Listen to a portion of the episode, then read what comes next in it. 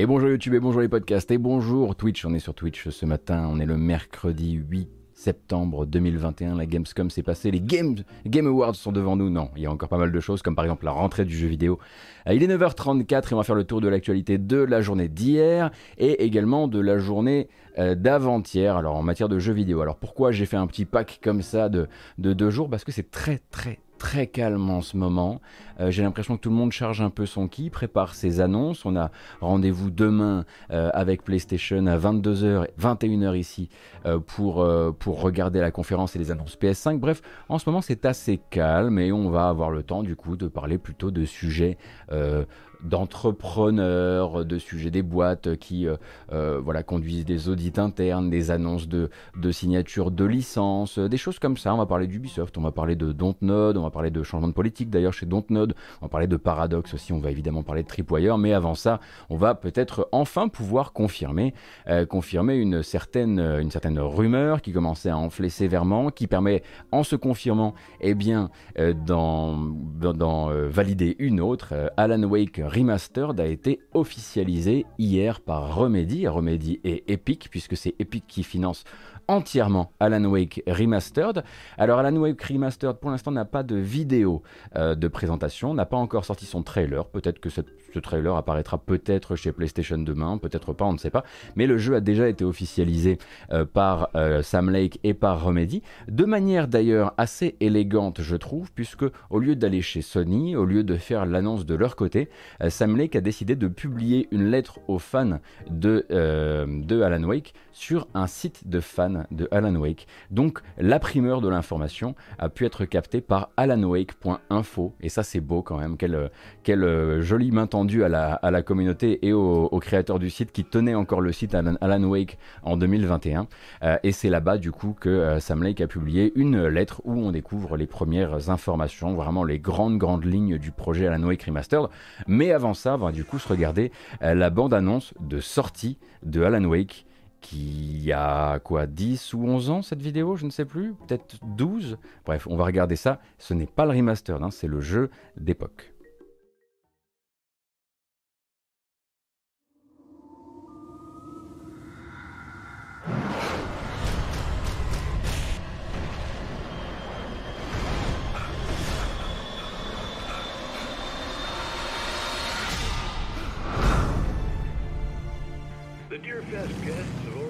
Have to arrive.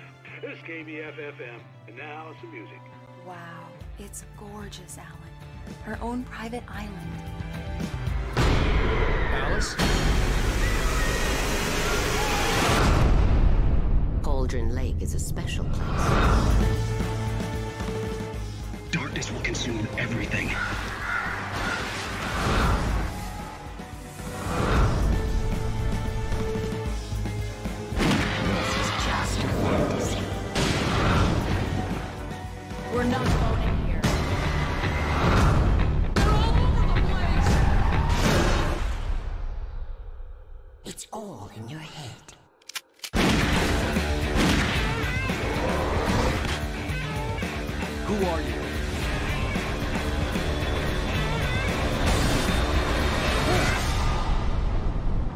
Alan Wake du coup et maintenant il faudra ajouter de votre côté hein, le, petit, euh, le petit logo remaster parce que ça c'était le trailer d'époque. Il y aura évidemment un trailer pour Alan Wake Remastered mais pour l'instant c'est cette fameuse lettre ouverte publiée sur alanwake.info euh, par euh, Sam Lake. Et donc Sam Lake vient un petit peu nous raconter les grands, voilà, les, les grands principes du projet. On sent que ça va être du remastered. Hein, vraiment, euh, le but c'est de proposer le jeu sur console PlayStation, Xbox et PC. PC avec une exclusivité, vous vous en doutez, Epic Game Store, puisque c'est Epic qui a financé l'intégralité de ce projet.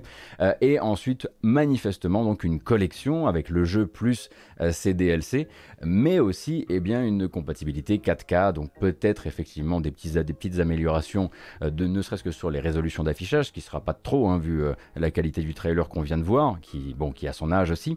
Euh, mais ça va pas aller bien au-delà de ça. Je pense que ça ne va pas être, on ne va pas aller vers un remake, on ne va pas aller vers des gros gros changements, peut-être de nouvelles techniques d'éclairage, de ci, de là, peut-être des, des, affinages, de, d'anti, d'anti-crénelage, ce genre de choses, mais partez du principe qu'on sera sur une restauration comme on, faisait, comme on en faisait peut-être du côté, du côté de, de des années de la du milieu des années 2010. Quoi. alors, quand on dit Epic finance cette restauration, vous allez vous dire, bah oui, mais ça doit pas coûter très cher, mais ça tombe bien parce que cette restauration, elle est là pour autre chose. Il y a deux projets actuellement entre Epic et Remedy, et on savait qu'ils faisaient partie de la même licence.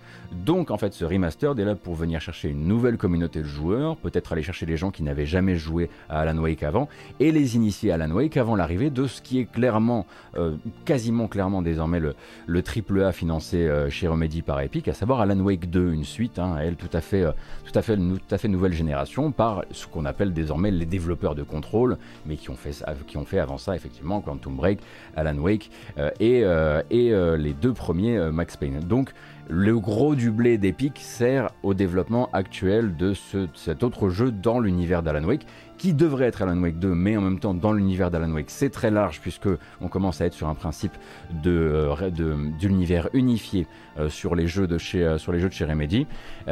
et donc voilà, c'était simplement un début d'annonce que j'ai, bien aimé l'élégance, le choix effectivement chez Remedy d'aller faire ça, d'aller faire ça sur un site de fans avant de dévoiler le, la bande annonce de leur côté. Et l'air de rien, vous allez vous dire euh, qui n'a pas joué Alan Wake ou qui pourrait être intéressé désormais par Alan Wake sans jamais avoir pu le faire Plein de gens. Puisque c'est la première arrivée avec ce remaster, ce sera la première arrivée, si je ne m'abuse, euh, du personnage d'Alan Wake et du jeu Alan Wake et de ses DLC sur console PlayStation. Euh, puisque jusqu'ici ça a été sur PC, sur Xbox, mais si vous étiez entièrement PlayStation, vous n'avez pas pu avoir accès au jeu. Donc ce sera une ouverture certaine du jeu euh, à une nouvelle communauté de joueurs, et Epic est forcément très intéressé par ça. Est-ce que ça va permettre au jeu de rejoindre le Game Pass malgré tout? Hmm, Pas sûr, hein, il en est sorti il n'y a pas longtemps. Est-ce que ce serait pas pour mieux re-signer derrière, éventuellement avec Microsoft et le mettre dans le Game Pass? Ça, il faudra effectivement qu'on... Il faudra attendre encore un petit peu.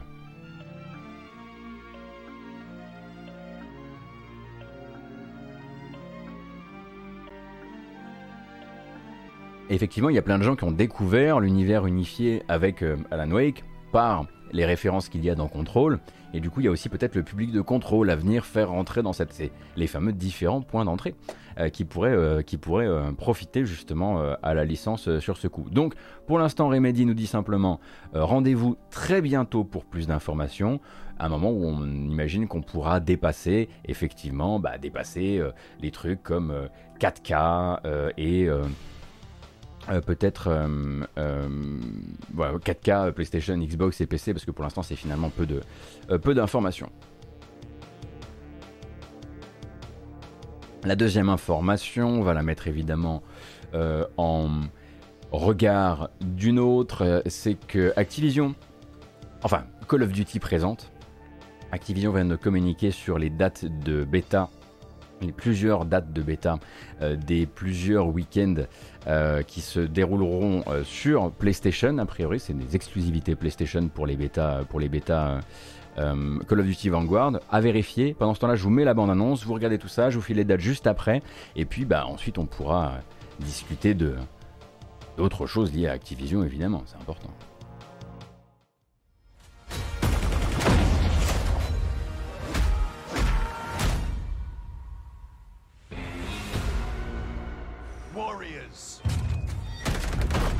Saboteurs, assassins. Their lives turned upside down by the Reich. Each one with an axe to grind. And when we turn them loose, you better believe they're coming out swinging.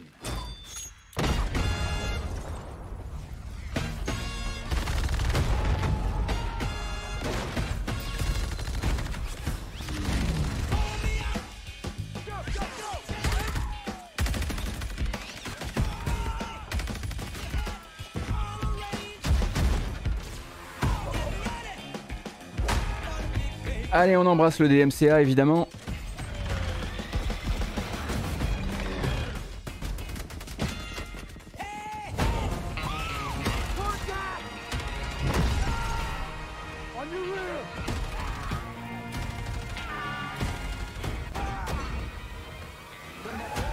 Alors vous avez compris, hein, le but ça va être toujours la même chose, ça va être pour Activision de dire alors attention, le sérieux c'est pour le solo, mais le multi c'est le fun absolu, regardez comment on s'amuse. Euh, et donc, euh, bah, puisque vous savez que chaque sortie d'un nouveau Call of Duty euh, canon, on va dire, s'accompagne d'un mode solo très scénarisé, d'une campagne historique, en l'occurrence là c'est un retour à la Seconde Guerre mondiale qui est proposé par Sledgehammer, d'un multijoueur, d'ajouts de contenu qui eux vont venir dans Call of Duty Warzone, ainsi que du mode coop zombie ça à chaque fois qu'un Call of sort. Ça fait beaucoup. Et là, forcément, c'est le côté un peu regarder comme on s'amuse. Et regarder comme, regarder comme on s'amuse sur 20 cartes, etc., etc., les chiffres habituels. À partir donc du premier week-end de bêta, premier week-end de bêta qui aura lieu, eh bien, du 10 au 13 septembre. C'est ce week-end, tout simplement, ce week-end, tout simplement, euh, sur. Euh, c'est une exclusivité PS5, PS4 sur ce week-end de bêta qui est, lié aux précommandes. Si vous avez précommandé Vanguard sur PS5 ou PS4, vous y avez accès du 10 au, 13 septembre prochain. Ensuite, il y aura un deuxième euh, week-end qui lui est un week-end d'open beta qui sera à la fois sur console PlayStation et à la fois sur console Xbox. Et euh, ce sera lui du 16 au 20 septembre prochain. Alors forcément, hein, c'est le moment où Activision, en tout cas Call of Duty. Alors, notez quand même un petit truc hein, qui est quand même d'importance. Hop, voilà. Le logo Activision, hein, désolé, là je vous le remets en grand. Le logo Activision est de retour. Après Call of Duty présente, Activision revient euh, sur la fameuse apparition du logo sur les bandes annonces. Ils ont remarqué que son absence faisait finalement plus de bruit que sa présence. Et ils se sont dit, bon, on va pas s'emmerder plus longtemps avec ça, on va le remettre, c'est plus simple pour tout le monde. Euh, il y est deux fois en plus, euh, oui, oui, en fait, il y, a, enfin, il y également écrit en dessous, mais comme dans l'ancien trailer, c'était également. alors, c'est écrit en dessous. Alors, du coup, ce que ça nous dit, c'est que, effectivement, le, le, comment dire, le choix artistique a changé, comme dirait l'autre, puisque c'est ce qu'ils avaient dit. Hein. Ils avaient dit qu'ils avaient retiré le logo à l'époque, en pleine explosion du scandale, euh, du scandale euh, Activision, Blizzard, King, des scandales divers euh, de, de cet été, mais très divers en l'occurrence. eh bien, ils avaient dit que c'était un, voilà, un choix artistique, que maintenant Call of Duty, ça vivait tout seul, sauf que ça, c'est terminé. et donc, on rappelle, hein, pour remettre un peu de contexte dans cette sortie d'un Call of Duty, que ça représente un sujet humain extrêmement fort. Chaque sortie euh, euh, des, des, Call of Duty, euh, c'est quelque chose de très, comment dire, très sujet à controverse en interne. On a vu beaucoup d'enquêtes, beaucoup de documents qui nous expliquent un petit peu comment voilà, les antennes support client et contrôle qualité se retrouvent vraiment dans des, dans des situations très particulières, justement au lancement des Call of Duty. Hein. on avait parlé justement des, des, des, contrats extrêmement précaires, des personnes sous-payées et globalement du rythme de travail complètement diabolique qui a lieu durant les lancement des Call of Duty. On rappelle que Call of Duty Ghost, c'est 27 jours de travail consécutifs, de 10, de, entre 10 heures et 12 heures de travail par jour, consécutifs, hein, pas de samedi, pas de dimanche.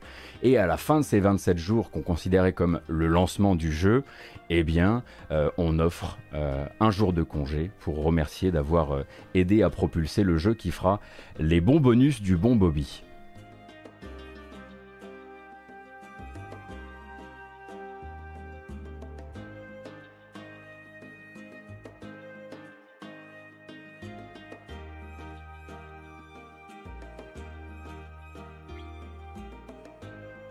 Oui, un jour c'est pas mal, hein, n'est-ce pas?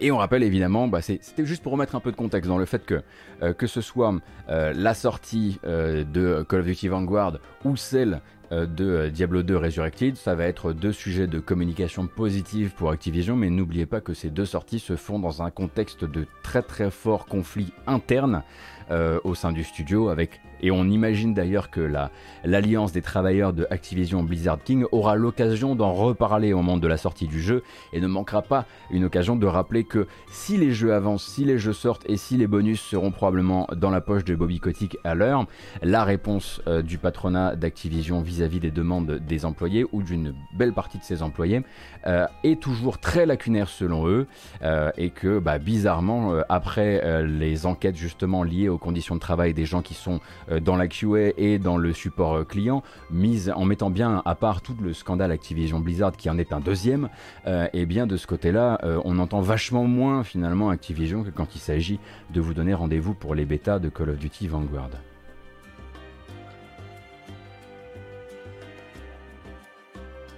Alors, je vous propose qu'on se calme sur le chat parce que je vois que vous êtes en train de vous chauffer sur une, bête histoire de remaster et de, et de, et de, Alan Wake, je pense qu'on peut tout à fait se dire qu'on est triste de voir euh, un, certains studios ne faire que des remasters ou certains éditeurs ne faire que des remasters or, on rappelle que Remedy, c'est sur 4 projets actuellement, voire 5.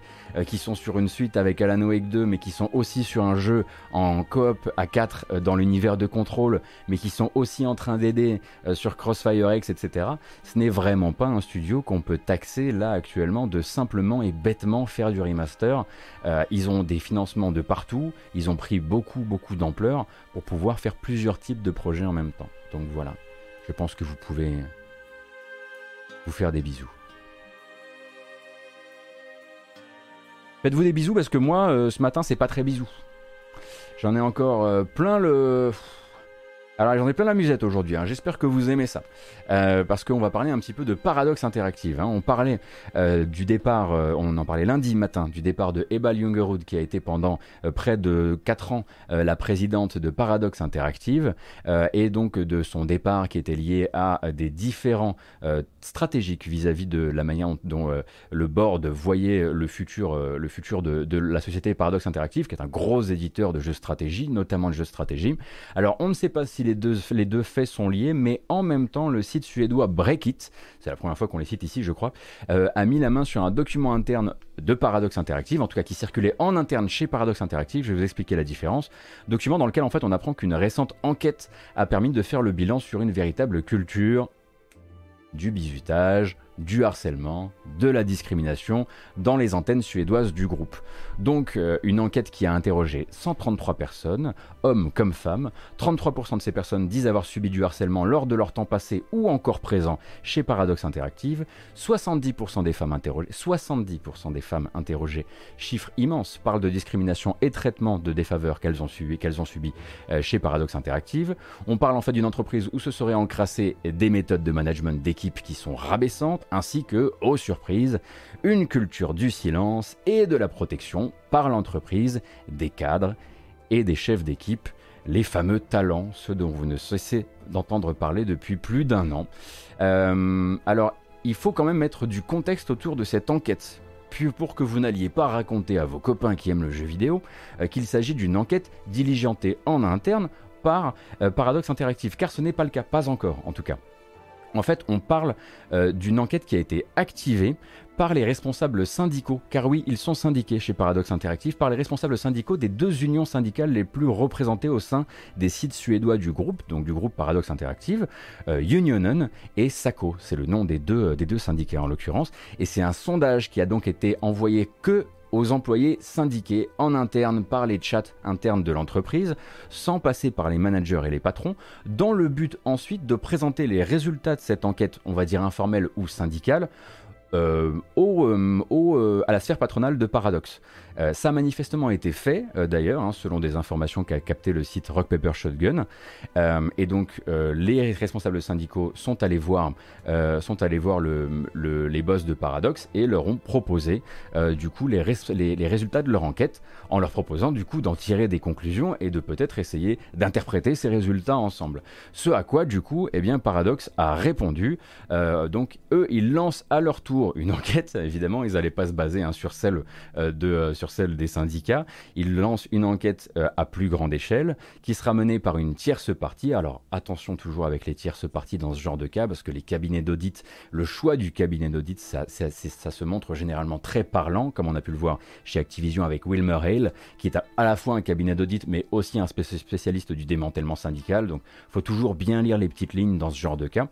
Et du coup, euh, Unionen et SACO, les deux syndicats, espèrent rester en fait, en ayant présenté les premiers des résultats d'enquête, ils veulent rester dans la boucle euh, vis-à-vis du patronat de, Paradox, dans le but de rester dans la boucle pour choisir les partenaires, le partenaire qui réalisera cet audit, mais aussi être encore présent quand il s'agira de recevoir les conclusions de ce partenaire, mais aussi quand il s'agira de d'en interpréter les résultats, parce que voilà, recevoir les conclusions d'un partenaire et ensuite décider euh, de ce qu'on va faire et décider de comment les lire, c'est tout un programme et pour ça, c'est mieux si c'est pas uniquement le top management qui s'en occupe. Alors évidemment, les syndicats aimeraient être présents à ce moment-là, hein, les fameux partenaires de travail. Alors, d'enquête, on peut effectivement, comme le dit très bien le requin des montagnes sur le chat, euh, parler de contre-enquête, puisque le but c'est de dire, alors, enquête à plus grande échelle, certes, Mais le but, c'est aussi peut-être de voir comment nous, on pourrait euh, mitiger un petit peu tout ça. Même si la déclaration euh, officielle, parce qu'il y a eu du coup une réponse officielle de Paradox, est, assez fun, je dois dire, hein, vraiment. Euh, quand on a vu les manières dont réagissent un Yves Guillemot, quand on a vu comment fonctionne un Bobby Kotick dans ce genre de cas, c'est on leur présente donc un rapport qui prouve que 70% des femmes interrogées sur, 133 personnes euh, ont été, euh, se disent avoir été victimes soit de harcèlement, soit de bizutage, soit autre. 30% euh, sur 133 personnes de, gens, hommes comme femmes, disent avoir subi des, du, management violent au sein des studios. Et eux disent L'équipe managériale a commencé à confronter les résultats du sondage syndical à ses propres informations. Nous sommes impatients de passer à l'action sur ce sujet à l'aide d'un cabinet d'audit neutre qui réalisera une enquête complète. Ils sont géniaux, les mecs. C'est oh là là, on a hâte, on apprend le truc, ça vient de nous tomber dessus. Mais là, maintenant qu'on sait, euh, euh, on va, euh, ça va accélérer de, fou. Hein. les mecs sont géniaux. C'est-à-dire que c'est la troisième fois en un an et demi qu'on se retrouve avec une grosse société qui dit un truc du genre Oh, oh première nouvelle. Ah bah, si vous, si vous nous en parlez dans ces, dans, ces, dans ces conditions-là, alors euh, là, on, est de votre côté, on, va faire bouger les lignes euh, très rapidement. Euh, non, mais c'est toujours, toujours intéressant de voir qu'ils ont plus ou moins, en changeant les mots, des manières différentes, parfois plus à droite que d'autres, de réagir. Mais alors vraiment, le on est impatient, je l'avais encore jamais lu dans un autre communiqué du genre. c'est assez incroyable. Euh, alors c'est intéressant parce qu'en plus de dire on a hâte euh, et on veut passer à l'action euh, sur ces sur ces sujets, eux en fait, on sent qu'ils sont les troisièmes ou les quatrièmes de ce genre de studio à être mis dans la sauce. Du coup, en fait, eux, plutôt que d'avoir du retard sur l'aspect médiatique des choses, ils préfèrent avoir de l'avance. C'est-à-dire qu'on sait à partir du moment qu'un syndicat a communiqué sur ce genre de d'enquête en interne, on sait qu'il va y avoir d'autres euh, journaux, des magazines euh, qui vont s'intéresser à l'affaire et qui risquent dans les temps à venir de publier leur enquête. Ça, paradoxe, est au courant. Et du coup, autant pas se faire prendre de, euh, de cours par des, articles de journaux, et autant directement y aller et dire, au fait, notre enquête, elle ne portera pas uniquement euh, sur les faits de harcèlement ou euh, les faits de bizutage, mais on va aussi euh, travailler directement, on va travailler sur la neutralité du système d'embauche, sur la discrimination salariale, sur l'accès inégal aux promotions, bref, sur l'inclusivité du studio. Clairement, le but, c'est peut-être de dire, bon, vu que vous allez venir nous pincer le cul là-dessus, autant vous le dire direct, c'est dans nos sujets. Voilà.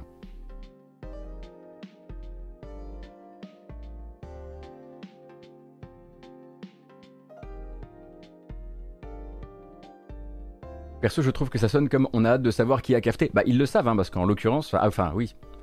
Euh, non, oui, qui a cafeté, qui a parlé effectivement en interne. Bah ça, il faudra voir effectivement quel genre de, euh, quel genre de, quel genre de, de, de, tierce, de partie euh, ils, ils pourront ils pourront euh, trouver et euh, diligenter pour, enfin, à qui diligenteront cette, euh, cette, enquête. Là, il faudra voir effectivement comment eux ils veulent, comment eux ils veulent travailler le truc.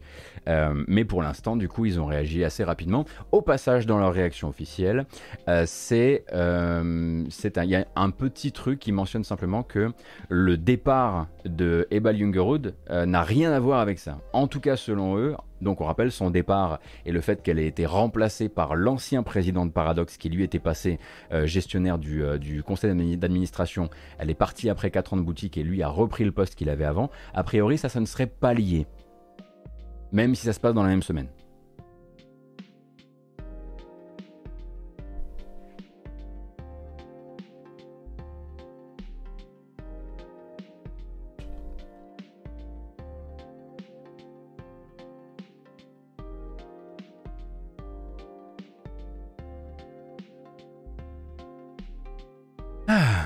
Et vous, ça va? Parce qu'on va parler d'Ubisoft. bon, là pour le coup, euh, c'est plutôt euh, quelque chose qui, est tourné vers le futur plutôt que vers le passé, même si c'est tourné un petit peu vers le passé quand même. Bon, En gros, Ubisoft, plus d'un an après les scandales de l'été 2020, dont je ne vais pas vous réexpliquer toutes les thématiques évidemment, euh, après le débarquement donc de Serge Asquette, qui était donc considéré par beaucoup comme le taulier de la culture du harcèlement au sein de la division éditoriale euh, parisienne d'Ubisoft, on a appris en fait hier l'identité du nouveau responsable du pôle éditorial, la personne qui prend la place euh, de Serge Asquette, qui a donc été débarqué l'année dernière, à l'été début de juillet 2020. Donc, petite parenthèse, le pôle éditorial, en gros, c'est là que naissent les idées. C'est là, si vous voulez, que on identifie les concepts qui sont censés marcher, les idées qui permettent aussi à une licence d'évoluer dans le temps. Assassin's Creed, par exemple, si je comprends bien ce qu'on ce qu'on nous a expliqué, est un pur produit du pôle éditorial d'Ubisoft, par exemple. Et donc le nouveau Chief Creative Officer euh, de euh, cette, car oui, c'est un et non pas une, euh, de cette, du, du, pôle éditorial d'Ubisoft, c'est Igor Manso. Igor Manso, hein, qui a connu les heures, toutes les heures quasiment de Ubisoft, puisque en y entrant et en en sortant parfois, il est sorti, il est resté chez Ubisoft depuis en gros 1998. En gros, Igor Manso, c'est responsable marque chez Ubi de 98 à 2002, Ubi Montréal pendant 4 ans ensuite, 4 ans dans un studio de sous-traitance justement pour Ubi, 3 euh, ans à plancher sur les projets télévisuels d'Ubisoft, et enfin 7 chez Ubisoft Annecy, où vous le connaissez en fait comme le directeur créatif à la fois de Steep et de Riders Republic.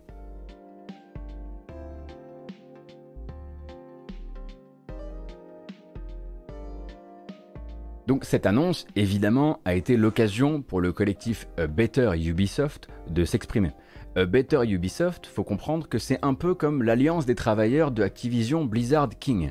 C'est donc une force de pression, une force de communication, c'est une coalition d'employés, pas vraiment un syndicat, bien malheureusement, euh, dont le but c'est de faire, voilà, ils ont leur propre porte-voix et ils réagissent publiquement au changement de l'entreprise et ils communiquent directement avec la presse. Et donc, Better Ubisoft, euh, ça représente minimum le millier d'employés qui avaient, euh, d'employés actuels, parce qu'il y avait aussi, aussi d'autres employés, mais le millier d'employés actuels qui ont co-signé la fameuse lettre coup de poing, hein, la fameuse The Letter, elle est elle est nommée comme ça euh, en interne, euh, qui avait été adressée publiquement à Yves Guillemot en plein scandale Activision. Souvenez-vous, hein, en plein scandale Activision, on s'était retrouvé avec euh, un millier d'employés de chez Ubisoft qui avaient écrit une lettre, enfin co-signé une lettre ouverte pour dire, on rappelle que tiens, là pendant que vous vous intéressez à ça, chez nous ça bouge pas. Chez nous, ça bouge toujours pas, en tout cas pas suffisamment à notre goût, et globalement, on aimerait être entendu, et globalement, on aimerait que on fasse un espèce de voilà de, grande compilation comme ça avec Activision, Ubisoft, et qu'on se dise que tous ces, tous ces géants du jeu vidéo doivent maintenant communiquer et créer ensemble des chartes de travail dans leurs entreprises, des chartes qui soient communes et en gros qui doivent montrer l'exemple. Et donc cette fameuse lettre co-signée par A Ubisoft, euh, elle, elle incorporait aussi hein, euh, des euh, comment dire un paragraphe assez salé quand même euh, sur la manière dont euh, Yves Guillemot a géré jusqu'ici euh, cette, cette crise chez Ubisoft en disant que beaucoup de promesses mais finalement peu de réalisations en interne, beaucoup de choses qui traînent, beaucoup de, beaucoup de, de nouveaux process, notamment de recrutement, etc., qui n'avancent pas à la vitesse où ils devraient, même si à l'extérieur on, on raconterait presque qu'ils sont déjà en place. Bref, eux sont là en fait, non pas pour condamner la nomination de Igor Manso, mais peut-être pour dire simplement simplement, voilà, on a ici Serge Asquette qui s'en va, on a Igor Manso qui s'en va, tous les deux sont français, tous les deux sont des hommes, tous les deux sont euh, plus ou moins, alors pas des mêmes âges, mais euh, voilà, de, background culturel assez, euh, assez on va dire, commun. Euh, on aimerait rappeler que Yves Guillemot s'était engagé au moment où il y a eu la grosse crise du pôle éditorial d'Ubisoft à améliorer justement la diversité des profils dans ce pôle éditorial qui est là pour dire ce qui marche, ce qui va marcher, ce qui va pas marcher au sein d'Ubisoft. Et on aimerait dire qu'on compte très fort sur Igor Manso qui vient d'arriver pour être l'agent de ce changement-là. Alors justement dans, cette communication de A Better Ubisoft, il rappelle qu'il y a eu effectivement la nomination au poste de vice-présidente, parce que c'est des vice-présidents, hein, tous, les, membres du pôle éditorial de vice-présidente du pôle éditorial de Biojet Granger, hein, qui est une ancienne euh, réalisatrice de Rainbow Six Extraction, qui est désormais au pôle éditorial, mais qu'ils avaient promis plus que ça, ils avaient promis de faire une sorte de refonte globale de ce pôle éditorial, et donc A Better Ubisoft espère que Igor Manso sera l'agent de ce changement-là, et lui justement promet de l'être, et promet de réfléchir à tout ça, mais voilà, eux se disent, merde, en un an, tout ce que vous avez réussi à faire, c'est faire rentrer une femme dans le pôle éditorial et remplacer euh, Serge Asquette par Igor Manso. Euh, eux auraient voulu que ça avance plus vite. Et on peut évidemment les comprendre quand on voit d'autres géants du jeu vidéo actuellement qui traînent la patte et qui font, euh, voilà, qui, faut, qui, qui, nous rendent des, comment dire, des, des, bilans à 6 mois, à 1 an, qui sont très lacunaires par rapport à l'importance des problèmes qu'il y avait à l'intérieur, en interne. Merci beaucoup Jirix pour tes 5 euros.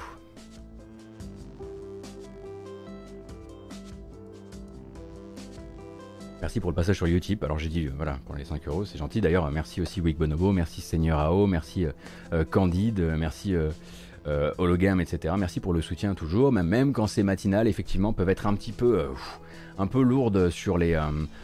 sur la respiration. Alors on va aussi se donner des bonnes nouvelles et puis ensuite on reviendra aux nouvelles un peu plus pesantes. la bonne nouvelle, et ça c'est vraiment pour moi un studio qui pense plutôt vers l'avant, c'est Dontnod.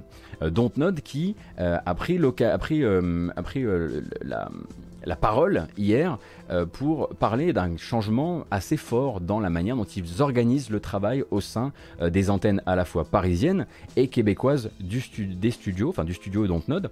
Donc en gros, nous on l'avait déjà un peu vu parce que pendant qu'on faisait les pôles emploi gaming, euh, on réalisait que Dontnod était le seul studio français qui proposait des offres d'emploi qui s'en foutaient bien de là où vous viviez. il vous disait télétravail possible, mais on ne savait pas vraiment si c'était officialisé, si c'était vraiment à la hauteur de l'entreprise. Eh bien, oui, le cas. En fait, Dontnod a décidé d'officialiser le télétravail libre au bon vouloir de chacun, aussi bien à Paris qu'à Montréal. Les employés en fait qui désireront travailler depuis la maison se verront proposer donc évidemment le matériel et les fournitures nécessaires avec mise à disposition des bureaux pour quand ils auraient besoin effectivement de venir travailler un peu, un peu au bureau avec euh, du flex office, euh, etc. Et tout ça est encadré par un programme qu'ils ont mis en place qui s'appelle le Fully Remote Organization ou FROG. Euh, et donc ce programme FROG était déjà à l'étude chez Dontnod avant la pandémie. Et au moment où la pandémie est arrivée et au bout de un an à, traverser cette pandémie ensemble, ils se sont rendus compte bah, que ça leur plaisait, que, que ça leur correspondait. En octobre dernier, ils ont fait un référendum en interne euh, et à 87% les employés se sont dit favorables à ce télétravail euh, par choix. Euh, et complètement libre de choix. Et du coup, bah, ils ont décidé de l'activer. Donc désormais, vous pourrez même, et ça c'est le truc qui est vraiment chouette pour eux, c'est que ça leur permet aussi d'ouvrir énormément leurs horizons en termes de recrutement. C'est-à-dire que maintenant, vous pouvez tout à fait déposer une candidature chez Dontnod depuis Marseille et ne jamais quitter Marseille vous n'avez pas à le faire. Et ça permet donc à Dontnod de se donner encore plus de choix et de ne pas effectivement placer ses employés dans des phases euh, bah, d'éventuelle précarité financière quand on arrive dans une nouvelle ville, quand on cherche son appartement, quand, on, quand le niveau de vie est différent, etc. etc. C'est ce que devrait, c'est ce que pourrait faire énormément de boîtes, par exemple, dans la baie de San Francisco, euh, euh, bon, à Los Angeles hein, également, mais dans la baie de San Francisco, ça leur permettrait aussi voilà, de se retrouver avec, de, de, proposer des qualités de vie différentes à leurs employés. Et là, justement, Dontnod, ce qu'ils vont faire quand même pour justement rester au moins sur des, effectivement, des time zones qui soient les mêmes, c'est que vous pouvez en fait être candidat, euh, en gros, si je comprends bien, en France et en Europe pour Dontnod France, et vous pouvez être candidat pour Dontnod Québec pour le Canada et peut-être même les États-Unis, mais je crois que c'est seulement le Canada.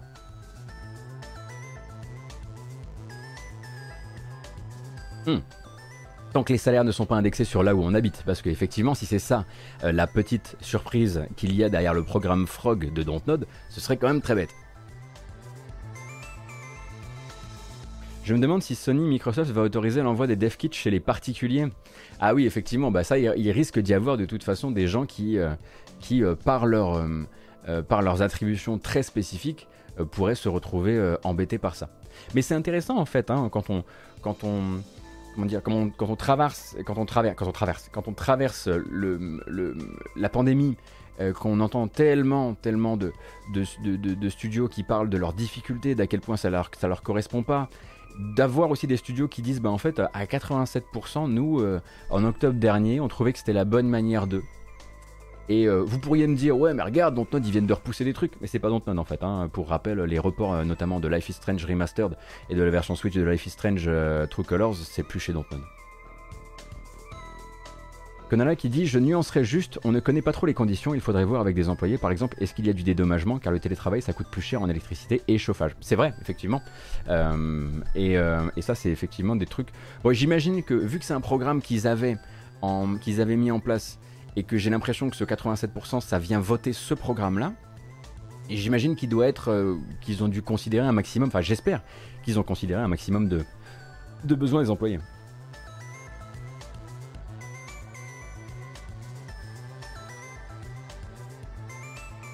Ensuite, c'est pas parce qu'ils acceptent et qu'ils aiment que c'est une bonne idée. Bah, de toute façon, hein, euh, encore une fois, les développeurs le disent, Dontnod le disent, ils ferment pas leurs locaux. Il y a toujours la possibilité de venir sur site. Chacun le décide, il n'est pas généralisé. Euh, et globalement, s'ils ont décidé, à mon avis, de le voter en interne, c'est peut-être aussi parce que les managers et le top management n'a rien eu à dire, n'avaient pas des réflexions, euh, ou en tout cas pas suffisamment de réflexions de type euh, j'ai remarqué une baisse de la productivité, ou ce genre de choses. On sait que le télétravail c'est pas pour tout le monde, on sait qu'il y a des gens sur qui ça met une pression psychologique énorme, parce qu'ils habitent dans un endroit qu'ils aiment pas, euh, parce que leur voisinage est dégueulasse, parce qu'il y a du bruit, parce que plein de choses. mais ça, et eh bien dans ce cas-là, donc notre proposera toujours effectivement bah, de venir au bureau. quoi. Qu'il donne en fait, comme c'est, euh, il libère le choix pour chacun. Parce que les chats sur le clavier, parce que le café renverse, tout ça.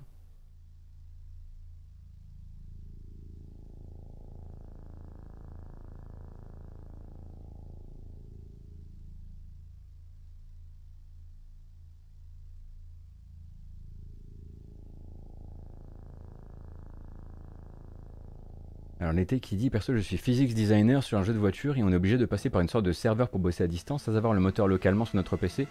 Donc ça lag, donc je peux pas régler en détail toute la physique comme ça au quotidien. Ah oui donc toi par exemple ça pourrait, tu ferais partie des gens qui peut-être euh, euh, on te filerait la liberté d'eux, mais j'imagine que ton premier réflexe serait de dire ouais mais moi en fait ça, ça m'handicape dans mon travail et, euh, et c'est un problème.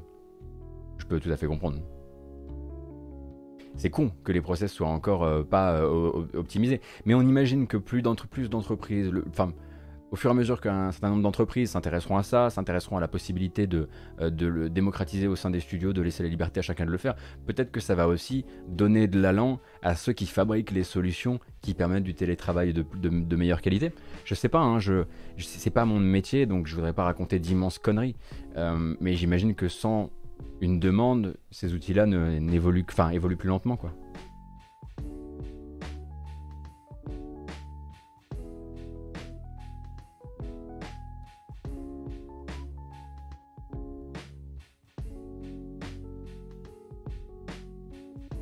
Ça dépend des entreprises et à quel point ils sont à cheval sur la sécurité. Si on pouvait avoir le moteur localement, nos problèmes. Bah, par exemple, euh, on sait à quel point l'attaque, la, cyberattaque de, de, qu'a subi, euh, qu'a subi euh, CD Projekt en début d'année a vraiment paralysé le travail. C'est-à-dire qu'à partir du moment où le serveur, là pour le coup, a été corrompu, c'est juste qu'on a, a dit à tout le monde, voilà, euh, vous restez chez vous et vous ne vous connectez plus, on révoque vos accès. De toute façon, vous avez d'autres choses à faire parce que les pauvres s'étaient fait piquer manifestement des documents euh, administratifs et devaient les faire euh, refabriquer. mais mais ça peut être, ça peut venir, ça peut venir paralyser le truc de manière assez immense.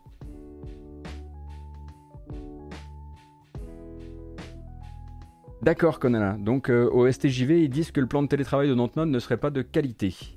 Bon, eh bien écoutez, dans ce cas, ce qu'on va faire, c'est qu'on va pas laisser le sujet se refroidir bêtement. Et moi, je vais aller me renseigner, je vais aller poser des questions aux gens que je connais au STJV, car oui, hein, euh, connaissant des personnes au STJV dans la mesure où, évidemment, c'est moi, avec euh, Yvan Godet, qui, euh, qui tire les ficelles. en tout cas, je vais aller lire des choses. Je vais aller lire des choses. Ah, c'est pas le STJV, juste une personne, d'accord. Bon.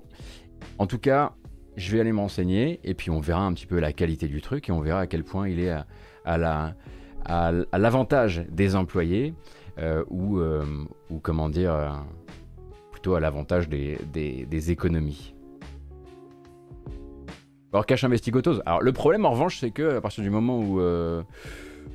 à partir du moment où, moi je, je, dis bonjour Gauthier Andrés, cache investigation, il n'y a personne qui dit. Il y a personne qui a peur. Hein. Il y a personne qui, genre, referme les volets. Ils ouvrent, ils disent T'es qui? T'as investigué quoi? Rien. Donc euh, non, non, j'ai malheureusement pas ce genre d'entrée. Ou ce genre de, de voiture bélier, ouais.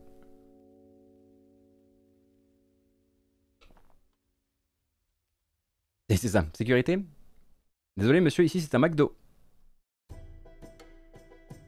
Ah, écoutez, on va rester euh, dans les studios français et là on va plutôt parler dans un, voilà, studio français qui a décidé de faire une communication tout à fait transparente, mais voilà, qui était peut-être une envie, euh, une envie interne de changer des choses, de euh, rajeunir son image. Ne l'appelez plus Focus Home Interactive, appelez-le désormais Focus Entertainment. Voilà, petite pirouette marketing euh, qui permet de rajeunir un petit peu tout ça.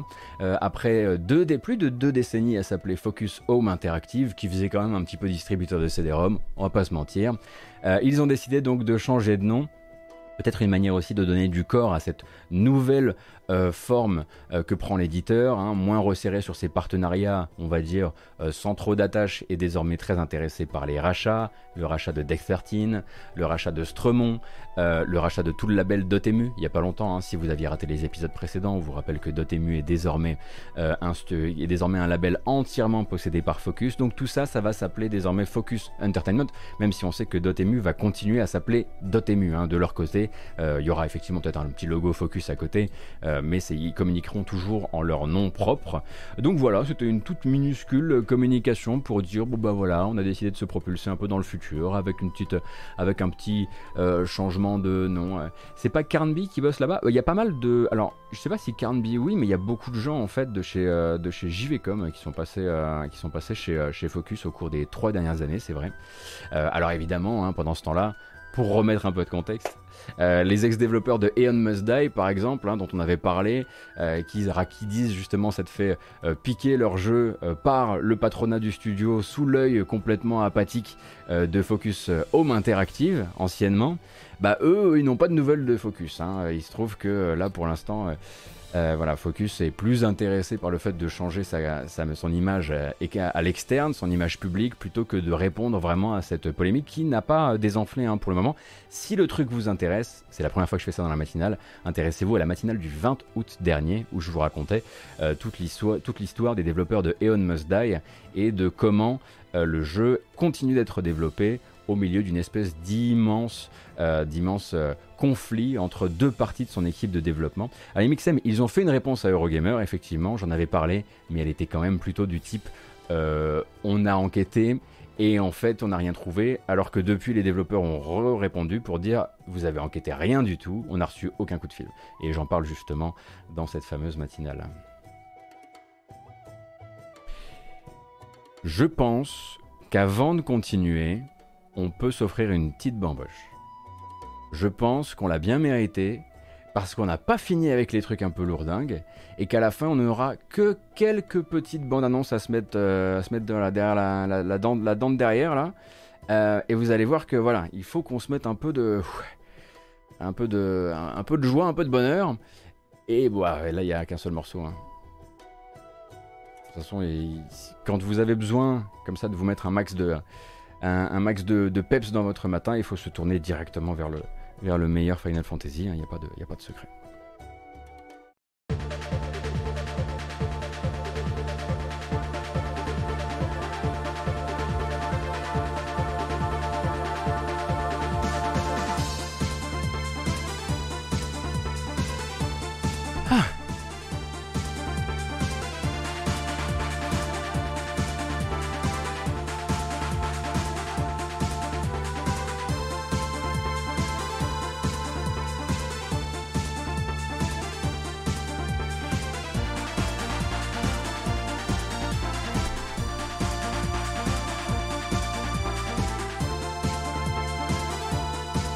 J'espère que vous allez bien. Si c'est votre première matinale, euh, ne touchez pas votre téléviseur, ça va pas durer longtemps. Ça s'appelle la bamboche, ça dure un max de 4 minutes, souvent moins. Et on se détend un petit peu, on lâche les smileys, on lâche les émotes et globalement, on se détend entre deux sujets globalement euh, un peu plus lourds que d'autres. Euh, et forcément, bon bah,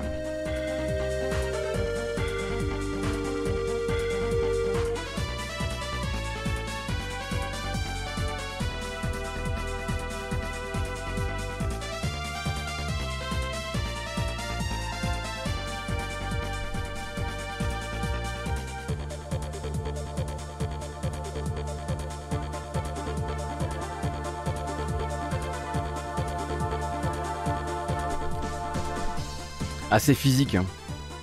C'est physique. Je vous remercie. Je vous remercie, je vous remercie. Euh. Vous savez, c'est, c'est un métier. Hein. Chaque matin, une gueule de merde.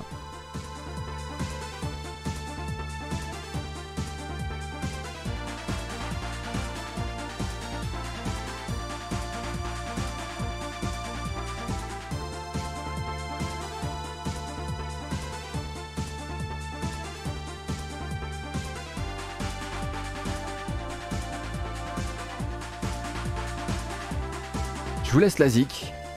Donnez-moi une seconde. J'arrive. Oh la doublette, quelle chance vous avez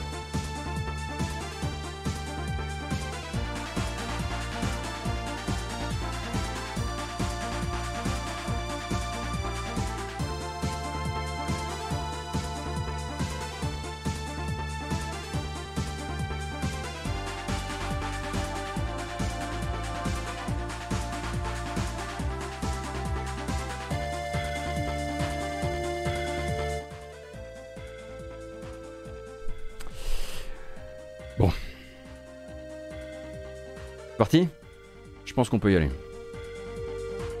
En revanche, on fait plus la fête. La bamboche, c'est terminé. Désolé, mais... Est-ce qu'on laisse Kratos avec nous? Non.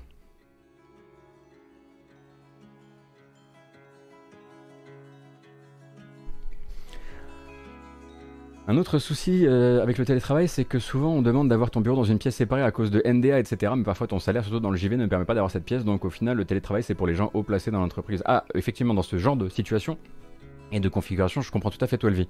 J'avoue que voilà, au début ça m'a paru intéressant et ça m'a paru aller dans le bon sens, mais vous me présentez effectivement beaucoup de choses qui me, voilà, me font me dire, bon, il faudrait effectivement qu'on fasse quelque chose d'un peu plus euh, large sur le sujet, ou en tout cas où, je consulte plus de gens venant de plusieurs, euh, plusieurs, euh, plusieurs boîtes, plusieurs modes de développement, euh, plusieurs métiers aussi, parce que les métiers d'un point de vue technique doivent pas être forcément les mêmes. Mais je capte, je capte, je capte complètement.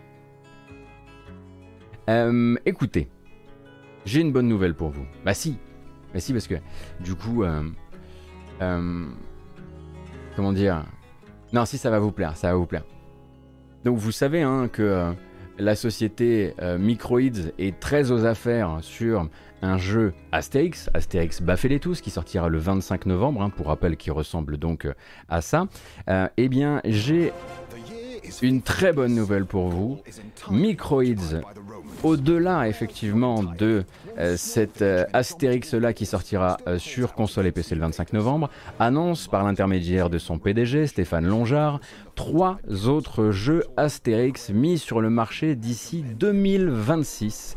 Alors on ne sait pas de quel type de jeu il s'agira, mais on sait qu'ils aiment bien multiplier les genres d'expériences. Euh, donc on peut probablement partir du principe qu'ils feront un nouveau euh, Asterix XXL en plus de ça. Probablement un Baffel et tous 2 hein, si ça se passe bien avec le studio de développement. Hein, on rappelle qu'il s'appelle c'est le studio qui s'appelle euh, c'est Mister Nuts Studio je crois qui s'occupe de faire ce, ce beat'em up. on voilà on sait pas vraiment ce qu'ils prévoient de faire. On rappelle que ils ont également un Marsupilami qui sort en novembre, un jeu de plate qui est un jeu de plateforme 3D très inspiré par Donkey Kong par exemple. Ils ont également les Schtroumpfs Mission Malfeuille qui sort en octobre. Et en plus de ça, Microids avait annoncé qu'ils allaient sortir euh, en tout et pour tout 4 jeux les Schtroumpfs après ce Schtroumpf là, je crois. Donc ça fait un total de 4 jeux Astérix, 4 ou 5 jeux les Schtroumpfs, un jeu Marsupilami, un jeu. Euh, non, là pour cette partie-là euh, de Microids, je crois qu'on est plutôt bon. Vous avez effectivement du Goldorak euh, qui arrive derrière. Vous avez euh, de quoi devenir effectivement le nouvel infogramme. Et ils sont, alors ils, annoncent maintenant, ils annoncent leurs adaptations euh, par des packs de, des packs de 4, des packs de 3, des packs de 5. Mais c'est pas le seul jeu qui a récemment été annoncé par, par Microids, n'est-ce pas? Il y en a un autre qui a été annoncé pendant mes vacances. On a presque oublié d'en parler, ce serait dommage. Non, parce que c'est un peu le sujet. Euh, voilà, prévu sur la feuille de route de Microids pour 2022, pour le printemps 2022. Ils ont décidé d'annoncer un jeu à licence Le Puits du Fou. Euh, voilà, hein, donc, euh, puisqu'ils sont intéressés à la fois par les, manifestement par les, adaptations de bande dessinée, mais aussi par les petites réécritures historiques. Donc ça sortirait donc PC, sur PC et sur console au printemps. Donc le Puits du Fou rappelle un petit peu des épisodes précédents. Hein. donc c'est le parc de Philippe de Villiers. Euh, qui pourra donc compter sur Microids pour y faire un peu de publicité. On rappelle un peu digré 25 années de politique euh, euh, du Vendéen. On est sur voilà, le combat contre la colonisation de la France. Un dernier livre qui soutient la théorie de la pandémie du Covid, créé par les élites, anti-IVG, anti-mariage pour tous. Ben voilà, ce gars-là pourra avoir, pourra avoir un beau produit dérivé de l'une de ses sources de revenus premières, préparé par Microids au printemps 2022. Excellent choix. moi, je leur ai répondu sur Twitter en disant il n'est pas trop tard pour changer d'avis, mais vu que ça sort au printemps, à mon avis, c'est trop tard pour changer d'avis.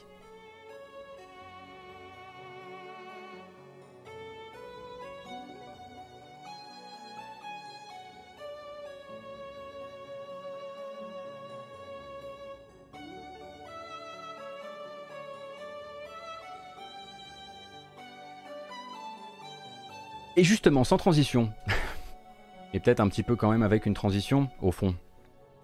John Gibson a quitté son poste de président de Tripwire. Je vous en ai pas parlé au début de la semaine parce que je voulais attendre un petit peu de voir comment tout ça allait évoluer. Euh, au terme donc de trois jours assez intenses hein, sur le plan public. Euh, donc l'autre jour, on était lundi soir, heure française. Le patron du développeur, euh, développeur et éditeur américain Tripwire alors qu'il pouvait s'en tenir à ses activités habituelles, qui consistent à faire la promotion des jeux dont il a la charge en ce moment, Chivalry 2, euh, qui a atteint des beaux chiffres de vente récemment, Maniteur, qui va sortir un DLC, alors qu'il aurait pu être en train de piloter son studio, a décidé, à la place, euh, d'engager son nom donc du euh, côté le plus inquiétant de la controverse la plus explosive de la politique américaine actuellement, celle de la nouvelle loi anti-IVG, qui est entrée en vigueur le 1er septembre au Texas. Donc c'est une loi, je vous la fais très rapide, extrêmement oppressive, hein, dont le caractère constitutionnel est vivement discuté aux États-Unis encore aujourd'hui, et qualifié donc par Joe Biden, président des États-Unis, comme une attaque sans précédent pour les droits constitutionnels des femmes. Donc je vous laisse lire sur le sujet, mais en très très gros, faut se dire que c'est une loi qui propose une prime à la délation de 10 000 dollars pour tout individu qui porterait plainte au civil contre les cliniques et les personnes qui aideront des femmes à avorter après 6 mois de grossesse, après 6 semaines de grossesse, pardon, excusez-moi, il fallait évidemment que je fourche à ce moment-là. Et donc les dérives potentielles d'une telle loi euh, sont potentiellement gigantesques, hein, avec cette idée que chaque Texan pourrait devenir demain, s'il le désire, une sorte de chasseur de primes, de justicier qui traînerait euh, des avorteuses et des avorteurs devant les tribunaux le Texas, quoi. Euh, alors je vous passe toutes les petites lignes de cette loi hein, qui semblent toutes plus moyenâgeuses les unes que les autres. Et forcément, la prise de position de John Gibson passe très mal auprès du grand public hein, quand il décide d'en parler euh, en, le lundi soir, parce que lui, il se dit non seulement pro-vie, mais se dit en plus de ça pro cette loi qu'il euh, supporte, pour laquelle il est complètement pour, et il est fier de son Texas pour avoir tenu face à la Cour suprême, alors qu'en fait c'est juste la Cour suprême qui a été entièrement noyauté par des gens qui ont été placés là par euh, Donald Trump avant la fin de son mandat. Et du coup, la Cour suprême a, décidé que pour l'instant, elle ne disait rien. Voilà. Euh, du coup, lui, voilà, fait cette sortie. Il inquiète d'abord une grande partie du public, ensuite une partie des joueurs et des joueuses, euh, évidemment. la communauté des développeurs, du coup, forcément, réagit également. Et rapidement, certains partenaires commerciaux décident de réagir eux aussi. On a le studio Shipwright, par exemple, hein, qui, qui, travaille sur de l'assistance au développement pour Tripwire qui poste un message en disant que si les, opinions appartiennent à chacun, à la seconde où on en fait publicité, on embarque avec soi tous ceux avec qui on travaille.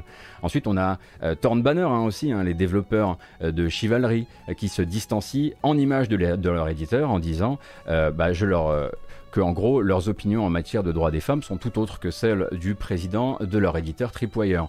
Euh, pour revenir à Shipwright, ils disent en gros qu'ils déplorent que les employés de Tripwire en interne n'aient pas la liberté de faire ce que eux ils font, à savoir cesser de travailler avec Tripwire tant que l'éditeur obéira à la structure managériale actuelle, à savoir tant euh, que John Gibson sera en place. On a également des créateurs de contenu qui sont affiliés Chivalry par exemple, qui décident euh, de vouloir passer à autre chose. Ils disent aussi ne pas vouloir engraisser le business d'un mec et les, euh, les intéressements d'un mec dont ils combattent activement les idées dans leur vie, euh, dans leur vie de tous les jours. Et ce qu'on comprendra assez vite, en fait, c'est que la prise de parole de Gibson a dû également créer beaucoup de remous en interne, puisque, imaginez simplement être une développeuse travaillant pour John Gibson et découvrir que le garçon valide l'idée qu'on fixe une prime sur vous à un moment dans votre vie. Imaginez un peu le truc, à quel point ça peut créer de la juste de l'attention et de la non-envie euh, de rester, euh, de rester dans l'entreprise. Et en tout cas, rapidement, le studio annonce que John Gibson quitte son poste à effet immédiat et que la structure haute du studio est repensée. Donc le cofondateur, l'un des cofondateurs, parce qu'ils sont plusieurs du studio, c'est Alan Wilson qui prend le relais, qui prend le contrôle de l'entreprise en qualité de président intérim jusqu'à ce qu'il nomme un nouveau président, avec une fin de communiqué qui se dit beaucoup, enfin qui dit peut-être beaucoup du ressenti général en interne chez Tripwire. Euh, donc en parlant de Alan Wilson, le président intérim, le communiqué dit Sa compréhension de la culture d'entreprise de Tripwire et de la vision créative du studio portera l'entreprise dans cette transition avec le support inconditionnel des autres leaders, parce qu'ils sont plusieurs à avoir cofondé le studio. Donc en gros, à ce moment-là, euh, on a plusieurs, euh, évidemment, hein, choses qui vont s'élever, hein, les discours habituels, les discussions habituelles, j'imagine que vous les voyez déjà venir. Mais en plus de ça, on a pas mal de gens qui parlent aussi de la manière dont travaille euh, actuellement, euh, dont travaillait actuellement John, Gibson avec ses équipes, euh, et il représentait manifestement pas mal de soucis en interne et pas mal de gens sont assez contents de savoir qu'il n'est plus aux commandes de l'entreprise parce que méthode de management assez brusque et manie de rabaisser les connaissances techniques des autres semblait être parmi ses, voilà, son style de management. Et donc ça va permettre à Tripwire hein, d'avancer euh, sereinement. Et puis on imagine évidemment, euh, John Gibson, euh, qui était déjà habitué hein, à faire de la provoque anti-masque au temps du Covid. Il aimait beaucoup se prendre en photo. Hein. Vous pouvez le trouver sur, son compte Twitter, devant un panneau masque obligatoire sans son masque. On l'imagine très bien bientôt au micro de tous les podcasts qui lui offriront un siège pour parler de cancel culture, de tribunal populaire et de comment on peut plus rien dire. Alors qu'objectivement, il s'est mis dans la merde absolument tout seul. Hein. Comme on disait, on en discutait un petit peu euh, en, off avec, euh, avec quelques autres, et notamment des gens qui, qui s'intéressent à la partie légale des choses. Il a le droit d'avoir de l'opinion qu'il veut, mais en tant que CEO de l'entreprise, ses propos publics peuvent ternir l'image de la boîte et ils engagent sa responsabilité en tant que salarié de l'entreprise, si vous voulez. En tant que salarié, entacher l'image de son entreprise, ça peut être un motif menant à des sanctions, voire considéré comme une faute grave qui peut mener à un licenciement. Et là, c'est simple comme bonjour. Hein. Le gars aurait pu garder ses idées de son côté, elles auraient pu être connues en interne au sein des studios. Euh, à titre personnel, je peux les trouver moyenâgeuses, ces idées, mais il pouvait les garder de son côté. Mais il a pris la décision, euh, euh, lundi soir, en plein bordel juridique immense aux États-Unis, de se positionner sur un, sujet qui pouvait, qui pouvait potentiellement entacher la réputation de sa société auprès d'une grosse partie du public, et en plus créer une immense scission en interne, repousser des éventuels partenaires comme c'est le cas pour le studio Shipwright, et compliquer le travail au sein de sa propre société donc, bah, simplement, les autres cofondateurs du studio qui font partie du, euh, du board bah, ont demandé sa démission. C'est ce qu'on imagine en tout cas. Il a quelque part joué et il a quelque part perdu.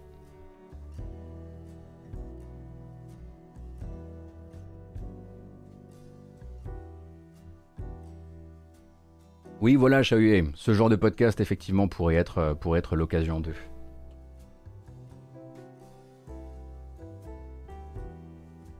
Évidemment, hein, pour toutes ces choses-là, euh, je vous recommande d'aller lire des choses, d'aller vous renseigner, d'aller comprendre en quoi cette loi, au-delà de ce qu'elle essaie, de la manière dont elle est oppressive vis-à-vis euh, des droits constitutionnels des femmes, euh, comprendre en quoi elle est particulière, en quoi elle fait Far West, en quoi elle peut demain armer des groupes religieux en, en les armant en fait avec de la avec de l'argent et en leur donnant peut-être un, nouvel, un nouvel intérêt dans la chasse aux cliniques qui pratiquent euh, les IVG euh, après, euh, six semaines et en faire, faire des espèces de justiciers en fait. Il faut vraiment lire la loi pour comprendre à quel point on n'est pas juste, et je dis bien juste, sur une loi d'interdiction.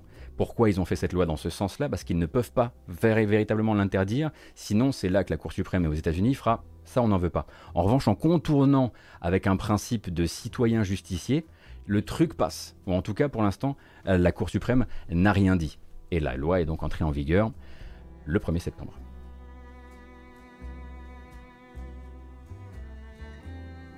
Effectivement, John Gibson, à côté de ça, était membre, il est membre du groupe Dirge, il a mis des morceaux de Dirge dans Killing Floor 2. Dans Killing Floor 2, il y a un morceau avec des paroles anti-avortement. Enfin bref, le gars était provoque depuis longtemps. Mais voilà, ça c'est effectivement encore un, autre sujet. Hmm.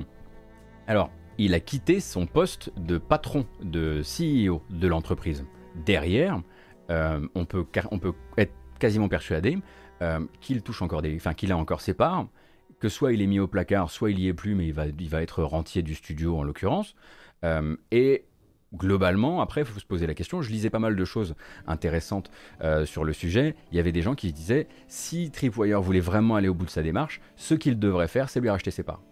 De manière à lui dire écoute, maintenant tu te casses avec ça, et maintenant en fait, il n'y a plus ton nom chez nous, parce que bah, peut-être que c'est pas ce qu'ils veulent aussi. Peut-être que ce qu'ils veulent, c'est simplement dire tu ne peux pas être notre visage public.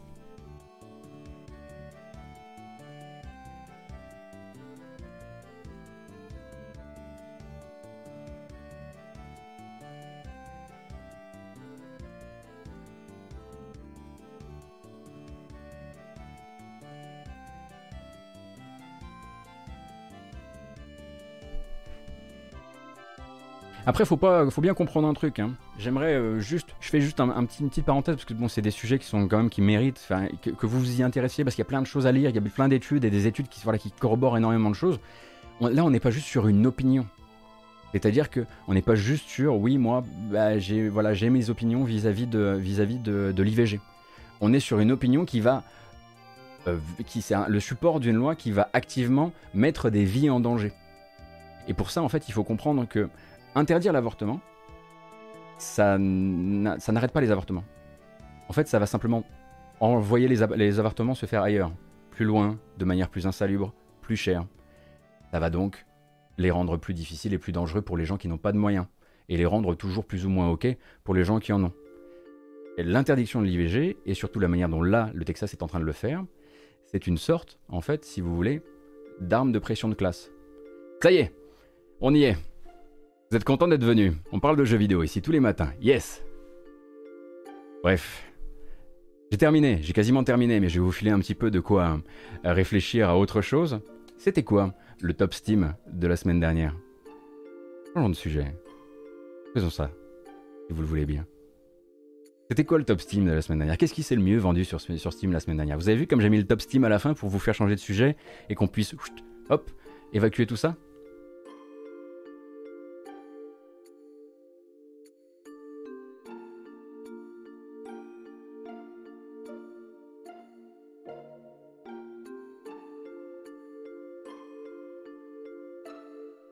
Sujet, c'est manger les riches. Alors, bon, qui était, qui était en top euh, sur Steam euh, la semaine dernière? La transition est un peu brute, hein, mais parfois il faut en passer par là pour, pour que le chat puisse passer à autre chose aussi. Euh, moi, j'ai essayé de vous rendre le truc de manière le plus, on va dire, facile et simple possible. Vous avez compris ma vision sur le sujet. Personne n'est vraiment surpris de ma vision du truc sur le sujet. J'espère que ça a été correctement, en tout cas, couvert selon, euh, selon vos, standards. Voilà. Euh, donc, euh, le top Steam de la semaine dernière, eh ben, c'est. C'est Battlefield 5. Alors, n'hésitez pas à venir m'expliquer, s'il vous plaît. Qu'est-ce qui s'est passé? Il y a eu une promo, il y a un petit chose, c'est la montée en tension autour de Battlefield 2042. Euh, Donc Pathfinder évidemment hein, rejoint quand même le trio de tête, Pathfinder Wrath of the Righteous qui vient de sortir le 2 septembre dernier. En troisième position Naraka Blade Point qui est un, Battle Royale qui a le vent en poupe, notamment sur Twitch actuellement avec beaucoup d'OPSP. On a donc l'autre version, on imagine peut-être la collector de Pathfinder en quatrième position, Destiny 2 bon, de Witch Queen En gros, la, précommande de, l'extension qui sort le 22 février, ils ont communiqué il n'y a pas longtemps, c'est normal. Aliens Fireteam qui descend, 7ème position et voué probablement à descendre encore un petit peu, on me souffle dans l'oreillette que ça devient déjà assez difficile de trouver d'autres joueurs pour du matchmaking sur euh, Aliens Fireteam. Euh, donc, enfin, je sais pas sur quelle plateforme en revanche. Donc, il y a peut-être effectivement des chances que le jeu soit déjà un peu en train de perdre de la vitesse, ce qui est assez compréhensible pour un jeu qui aurait dû être vendu. Et ça, on envoie le message à Focus Entertainment, deux fois moins cher pour pouvoir tenir le pavé correctement. Bref. Euh, Tales of Arise qui arrive bientôt donc en 8ème position. 9ème, position No Man's Sky qui rejoint le top 10 comme à chaque fois qu'ils sortent, une nouvelle extension. Ils ont sorti tout récemment No Man's Sky Frontiers et Phasmophobia car je crois qu'ils ont ajouté un monstre ou un truc comme ça. Mais effectivement, de manière très surprenante, c'est Battlefield 5 qui grimpe tout là-haut, tout là-haut. On va changer de déco un peu. Donnez-moi, donnez-moi le soleil. Ah, Battlefield 5 c'était week-end gratuit plus promo, ceci expliquant cela. Bah vous aurez pas du soleil, vous aurez de la neige à la place. Mais c'est quand même pas mal, ça rafraîchit. Est-ce qu'on va revoir Oscar Le Maire un jour? Oui, quand le, sujet y sera, bien sûr. Quand le sujet y sera, c'est avec grand plaisir qu'on pourra discuter, euh, rediscuter avec Oscar Le Maire. Mais comme je disais, Oscar et moi, euh, c'est une relation euh, tout à fait sans, sans attache. Voilà, il m'appelle, il me dit tiens j'ai des trucs à dire. Voilà. voilà. C'est un peu c'est un genre d'éditorialiste. Euh, il, apparaît et il, disparaît comme Batman. Mais c'est comme ça qu'on a décidé de travailler le truc, comme ça, ça permet de mettre près de pression à personne. Voilà, on est en couple ouvert, effectivement. Euh, et tant qu'on est dans les chiffres de vente, justement, euh, puisqu'on était là-dedans, hein, pour rappel, chiffres de vente cette fois-ci non liés à Steam, mais liés à un studio qui est, qui est habitué à faire de petits petite vente manifestement puisque Atlus est assez heureux d'annoncer que le dernier Vanillaware, donc 13 Sentinels Aegis Rim, eh a passé le cap au Japon des 200 000 ventes. C'est pas beaucoup depuis la sortie du jeu le 28 novembre 2019. Et pourtant, pour eux, c'est plutôt une bonne nouvelle que certaines Sentinels et Stream aient réussi à dépasser les 200 000 euh, au Japon, sachant que derrière, hein, on rappelle, lui avait euh, fait, euh, il avait passé les 400 000 ventes vendues sur, sur global, donc dans le monde entier, en mars dernier pour un jeu sorti toujours en 2019. Donc effectivement, ça se vend très peu ces petites choses-là. Hein. C'est vraiment de la niche euh, pour le coup. Donc on rappelle hein, un mélange de visual novel avec plusieurs points de vue et une narration très très éclatée qu'il faut reconstituer un petit peu avec son petit cerveau et des séquences de tactique qui sont à la fois light mais épiques mais light. Euh, et donc, ben, euh, Atlus euh, profite effectivement de ce petit palier dépassé au Japon pour dire, on rappelle que bah, VanillaWare et nous, c'est toujours le grand amour, et qu'on sera toujours ensemble pour le prochain projet. Prochain projet qui n'a pas redonné de nouvelles depuis son teasing en 2019, durant la communication justement euh, de Certain Sentinels, un projet dont on n'a pas encore le titre, je vais vous remontrer la petite euh, vidéo, mais qui pourrait peut-être du coup faire son apparition durant le Tokyo Game Show, hein, qui est voilà incessamment qui, se, qui, s'avance à nous. Et donc voilà, le petit teasing c'était ça. Donc retour à de la fantaisie, hein, ça on le comprend assez vite.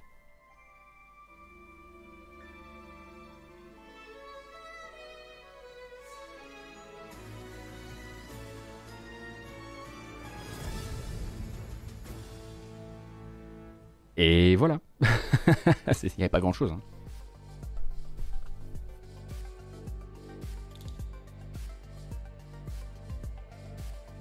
Allez, on passe aux petits trailers, aux petites nouvelles, aux petites sorties, tout ça. On va se détendre un peu. Il en reste légèrement. Vous, allez voir qu'aujourd'hui c'est assez, c'est une matinale plus courte que d'habitude. On finira très probablement pas à 11h30. Euh, ceci dit, on aura l'occasion de se poser un peu si vous voulez. Euh, une fois que j'aurai raccroché, on fera un petit, euh, un petit 20 minutes, 20 minutes tranquillou. Enfin raccrocher, terminer la VOD proprement, c'est ça que je voulais dire. Alors le PlayStation Now, le PlayStation Now, je vous en parlais lundi et le PlayStation Now lundi nous disait voilà, il va, on va avoir Final Fantasy VII, qui va l'original, qui va sortir sur PS Now le 7 septembre. Et puis ensuite, on aura Final Fantasy VIII qui arrivera le 5, octobre. Et puis le 9, et puis le 10 et le 10-2. Euh, et puis le 12 finalement euh, en janvier 2022. Euh, Donc l'arrivée en back catalogue hein, de, de classique Final Fantasy dans l'offre, on rappelle, qui n'est pas le PS Plus mais le PS Now, qui est une offre qui permet d'avoir un bouquet de jeux qui soit jouable ou en téléchargement sur les consoles et streaming ou sur PC. Et là, c'est uniquement du streaming. Bref, donc Final Fantasy VII c'était déjà annoncé, mais ce n'est pas le seul jeu qui arrive au, non, qui est arrivé hier, hier 7 septembre, euh, dans le programme. On a également un gros jeu qui vient faire un peu voilà, rouler des mécaniques pendant quelques, quelques mois seulement, c'est Tekken 7. Tekken 7, euh, alors là, vous me rendez ma, boule. Hein. Euh, Final Fantasy 7 et Tekken 7 sortent le 7 septembre. FF8 sort le 5 octobre. Moi je suis désolé mais ça me fout des vapeurs. Je sais que c'est tous les premiers mardis du mois, on me l'a expliqué sur Twitter, mais quelle occasion manquée de faire quelque chose de beau.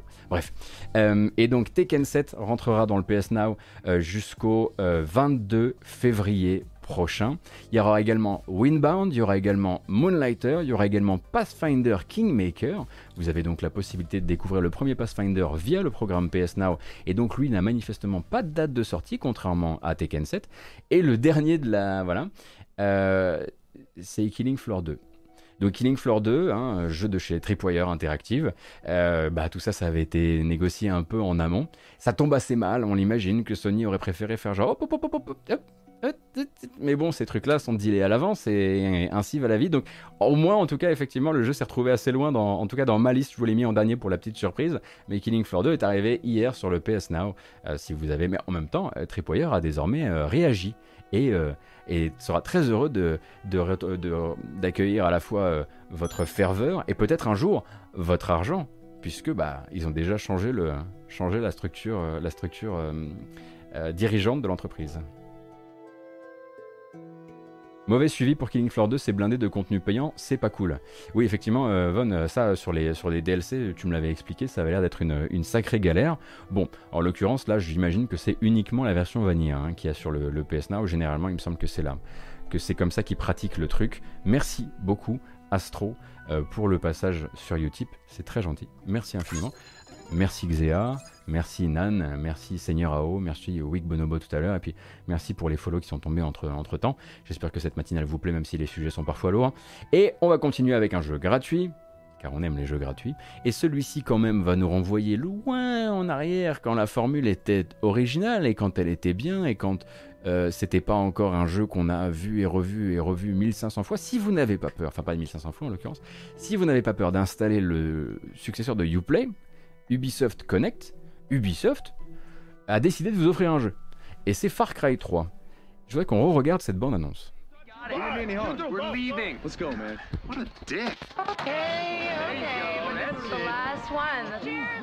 Cheers! Hey Doug, that's what I'm talking about.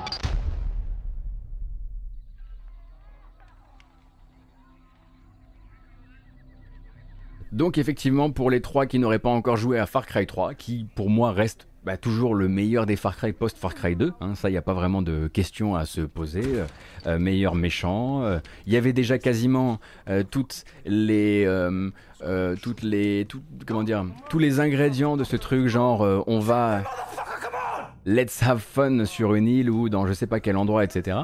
Et donc là, il aurait offert sur PC si vous avez envie. C'est pas un grand événement, hein. c'est un jeu qui a euh, un certain âge maintenant.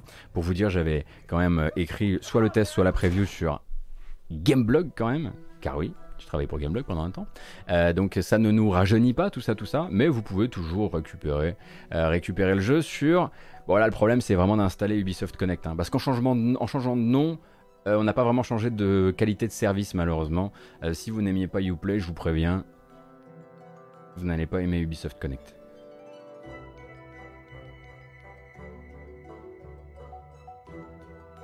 Hier était publié sur Gamecult, puisque je lis Gamecult, un petit site qui débute, euh, ma foi, un, test, un test pour un computer RPG, un computer RPG dont je vous ai déjà parlé d'ici. J'avais fait la preview sur Gamecult justement. Il s'agit de Encased, c'est Von Yaourtin qui est sur le chat qui fait partie de la modération qui a écrit ce test. Et du coup, Encased est un Fallout-like dans sa plus pure forme, hein, euh, post-apo, euh, combat effectivement un peu éclaté, euh, volonté de vous faire faire toutes sortes de choix durant les dialogues et de ne pas tout résoudre forcément par la violence, même si bon, voilà. Le truc c'est que le jeu avant avait une communication très sérieuse, très euh, vous aimez les computers RPG, nous aussi, on est des fans de Fallout, on va vous, la, on va, vous faire kiffer et tout. Mais depuis qu'il a été récupéré par Prime Matter, cette manière qu'il a de communiquer est très particulière. Parce qu'un Fallout-like qui fait une bande-annonce comme ça, de lancement, puisque le jeu s'est lancé hier, c'est pas tous les jours. On behalf of the Cronus Foundation, I welcome you to your new life under the dome. When the dome was discovered in 1971, it became a scientific and media sensation, a worldwide phenomenon. And likely the most significant discovery in the history of mankind. The rest of this information is classified. Hopefully you get the main idea.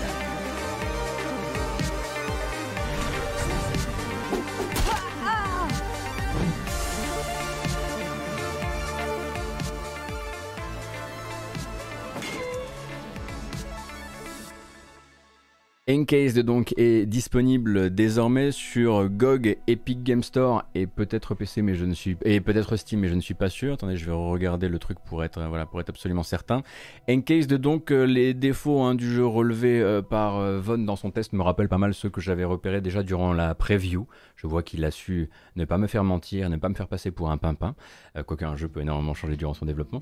mais du coup, si il est également sur Steam, il n'est pas multi le jeu, pas que je sache en tout cas. Quand je disais Fallout-like, c'est vraiment Fallout à l'ancienne. Hein. C'est Fallout 1 et 2. C'est pas ensuite les transitions, les transitions de Bethesda, mais euh, lui met un 6 sur 10 et conclut effectivement un jeu qui aurait, euh, qui aurait pu améliorer euh, bien des choses, mais qui a quand même des choses à proposer, notamment en termes d'humour, notamment en termes de voilà la manière dont vous allez construire votre personnage, construire votre progression, et puis peut-être aussi aller, aller vers d'autres aller vers d'autres types de fins, parce que c'est des fins, c'est une fin qui est très malléable selon vos choix. Mais bon, voilà, il a aussi, euh, il a aussi les soucis inhérents à beaucoup, malheureusement, euh, de, euh, de, jeux, de jeux qui tentent de marcher dans les, dans les traces de Fallout. Parce que Fallout avait beaucoup de soucis. Mais ça, on peut pas le dire. On peut pas le dire ici. On peut pas le dire à Canard PC. Les trucs qui vont pas. Trop. Combat, c'est de la merde, par exemple. Pas si vous m'entendez ou pas, mais. Donc forcément, bah maintenant, quand on étudie un jeu qui veut faire un Fallout-like et qui marche aussi dans les pas du modèle jusqu'à les trucs, jusqu'au truc qui faisait un peu par-dessus la jambe, bah, faut pas espérer non plus du XCOM. Hein. C'est un peu normal. Euh, autre jeu qui est sorti hier ou aujourd'hui, non, hier en accès anticipé. Celui-ci, on n'entend pas parler du tout. J'ai pas vu une preview, j'ai pas vu un streamer euh, s'il se pencher dessus. Je pense que déjà, c'est vrai qu'on n'a pas reçu, on a reçu aucun communiqué à son, à son propos. Sinon, qu'effectivement, il a été montré durant la Gamescom. Souvenez-vous, le nouveau jeu du créateur du personnage de Lara Croft, hein, un jeu qui s'appelle Dream Cycle et donc qui est entré en accès anticipé sur Steam le 7 septembre dernier. Donc exploration, action avec une héroïne euh, manifestement euh, euh, magicienne à qui on a volé son âme et le launch trailer est ici.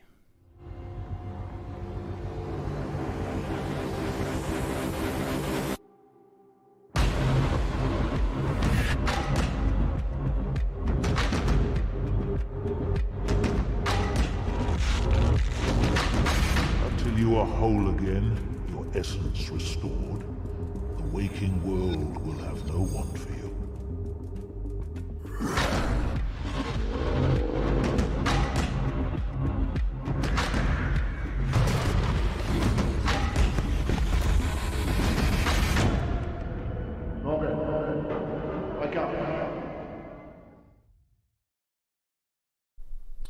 Il y a bien eu un CP, mais Fury sans... Ah, Konala, désolé, hein, je voulais pas du tout... Euh. Non, mais en fait, ce que je disais, c'est que j'ai pas l'impression qu'en fait, euh, le, le, jeu ait été poussé vers les streamers. Euh, je parle pas pour moi, hein, parce que moi, j'ai peu le temps de, de, de, streamer des jeux, était bien placé pour le savoir d'ailleurs malheureusement. mais j'ai l'impression qu'il n'a pas été voilà, proposé en, en, essai ou en, ou en stream à beaucoup de gens on pourra peut-être, euh, pas en France en tout cas, en tout cas on pourrait peut-être effectivement se pencher dessus à l'occasion. C'est vrai que j'aime bien essayer d'aller voir les jeux qui voilà, qui sont pas déjà streamés de, de, partout. Euh, mais, euh, mais voilà, je trouve, je sais pas, le jeu est à la fois effectivement très terne, mais en même temps un peu mystérieux. Et bon, c'est vrai que la DA cel shading fait un peu, voilà, a l'air de, de, repousser pas mal de gens qui maintenant ils voient bah, ce, que, ce qui est souvent le cel shading quand mal, quand mal implémenté ou mal utilisé, à savoir une sorte de cache-misère. Encore une fois, c'est le gameplay qui parlera. Hein. C'est pas moi qui vais commencer à, me faire l'ayatollah de la 4K et du, du ray tracing. On sait très bien à quoi je joue. 10 septembre prochain, c'est l'arrivée de Tales of Arise. Tales of Arise, ça va, hein, il s'est bien fait plaisir en termes de communication. Mais avant, effectivement, le launch trailer qui arrivera dans deux jours, bah là, il y a le fameux euh, Summary trailer. Et eh oui, avant le launch trailer, vous avez un, trailer plus long, un truc 5 minutes qui vous montre tout ce qu'il y a à voir. Quelques images pour vous mettre un petit peu dans l'ambiance. Je le montrerai pas en entier. Si ça vous intéresse, vous pouvez checker ça. Le jeu sort, je le rappelle, le 10 septembre sur PC sur les consoles PlayStation et sur les consoles Xbox.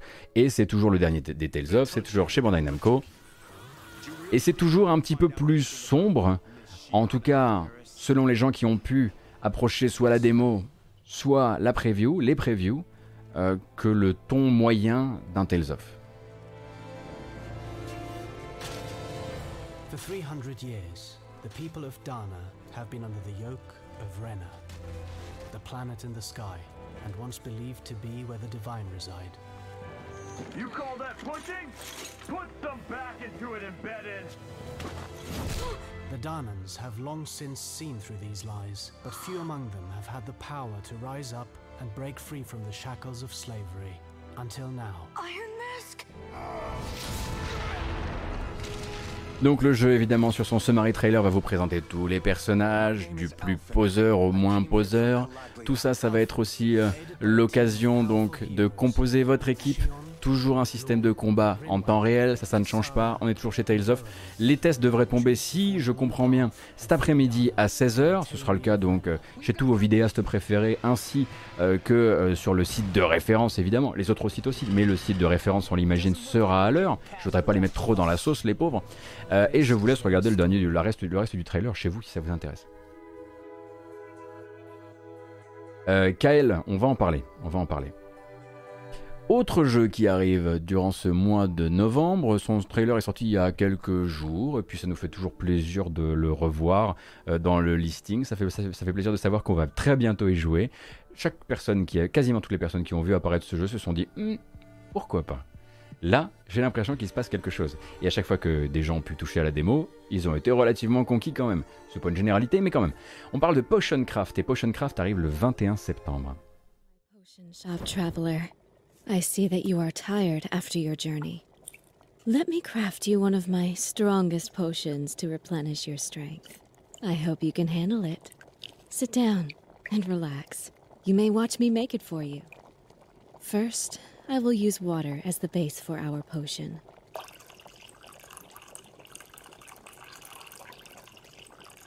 Now, a few delicate water bloom flowers. I will prepare their silky petals before throwing them into the water.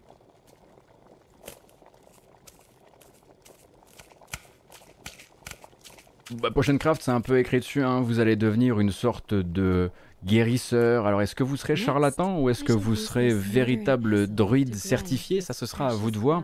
Euh, son arrivée en accès anticipé, c'est le 21 septembre. Hein. Il faudra encore attendre pour la version finale.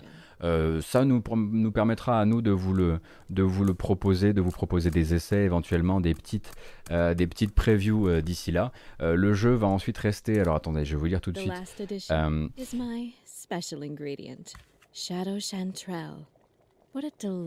Pour l'instant, ils ne donnent pas trop d'informations sur combien de temps ils veulent rester en, en accès anticipé, j'ai l'impression.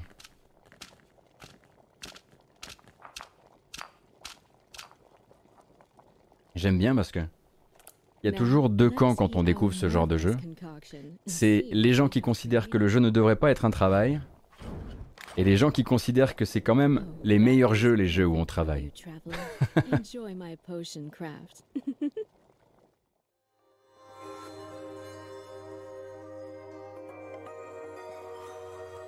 Moi, vous savez que j'aime beaucoup les jeux où les, jeux travaillent. J'y peux rien, c'est malheureusement, euh, c'est une maladie. Ah là, tout ce qui manque d'ailleurs à Potion Craft, si vous voulez mon avis, ça reste des tapis roulants.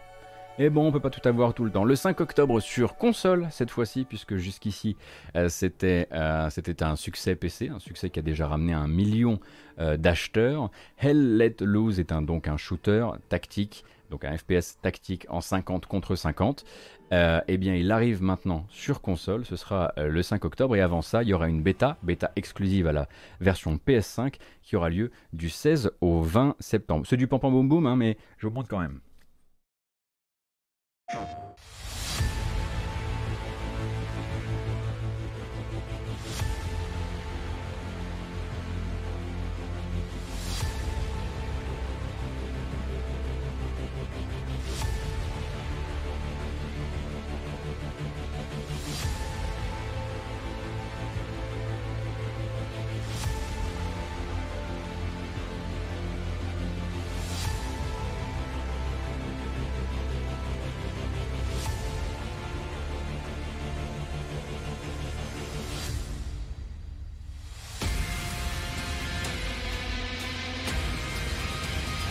Bon, la musique défonce.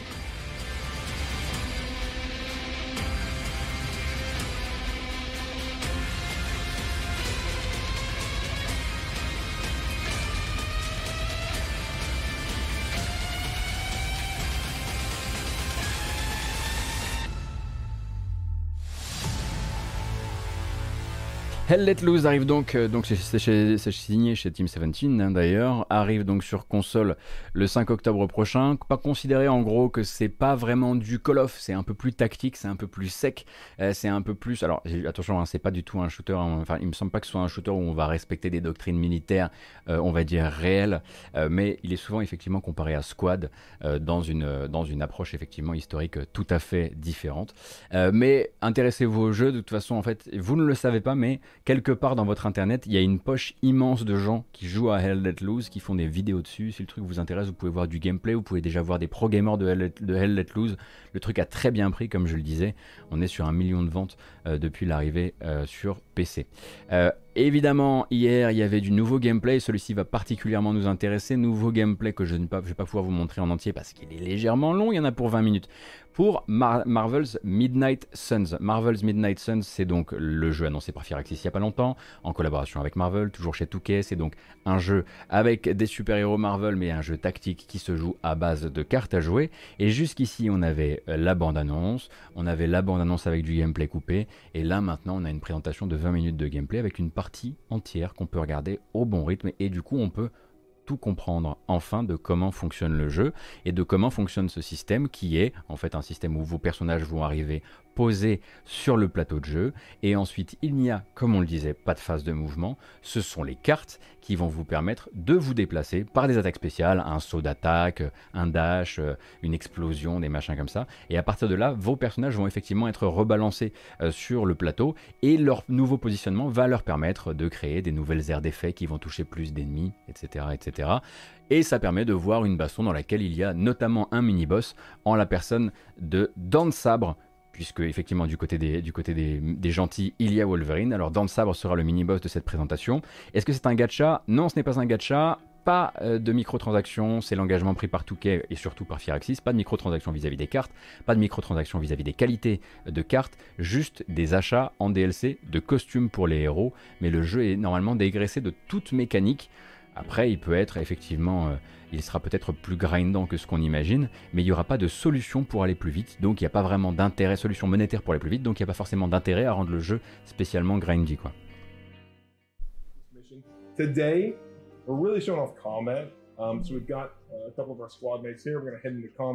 Donc ça c'est pas vraiment les phases de combat, hein, c'est les phases en l'occurrence euh, qui vont vous amener, euh, voilà, ça c'est ça c'est du combat.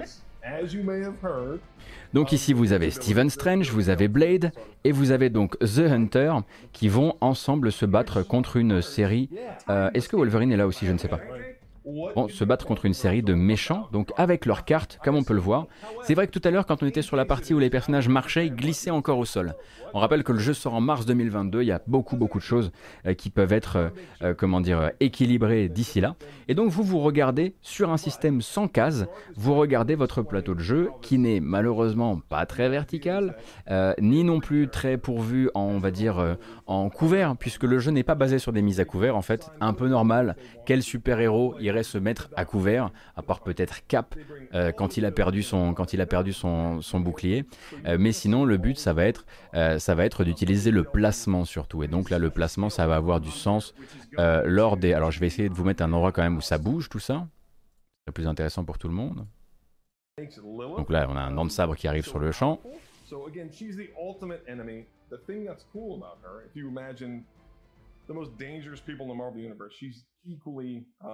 Et donc quand vous jouez des cartes, vous allez voir qu'il y a des cartes voilà, qui vont taper, voilà, hop. Donc là vous, avez, vous allez vous déplacer avec votre attaque. Ah non, pas celle-ci, merde. Mais on a vu par exemple durant la présentation, vous aurez l'occasion de le voir, la possibilité de par exemple se placer, voilà, exactement ce que je voulais vous montrer. Hop, on va pouvoir mettre un bon gros kick dans une poubelle et envoyer tout ça valser sur les ennemis en face. Donc le placement a véritable véritablement un intérêt là sur le gameplay du jeu.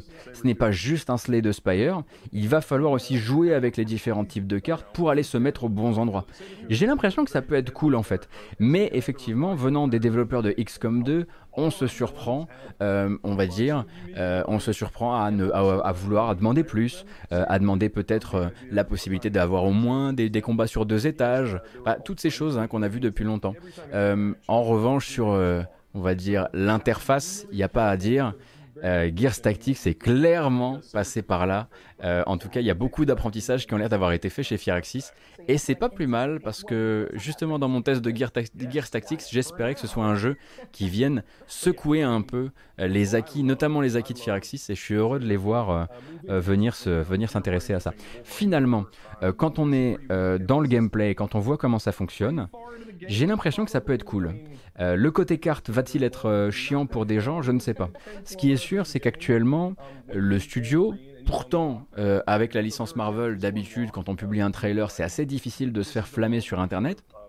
Là, les trailers, quand ils sortent, ils perdent assez rapidement en ratio. Alors, est-ce que ça veut dire quelque chose, le ratio des pouces, euh, des pouces hauts contre les pouces bas? J'en sais véritablement rien.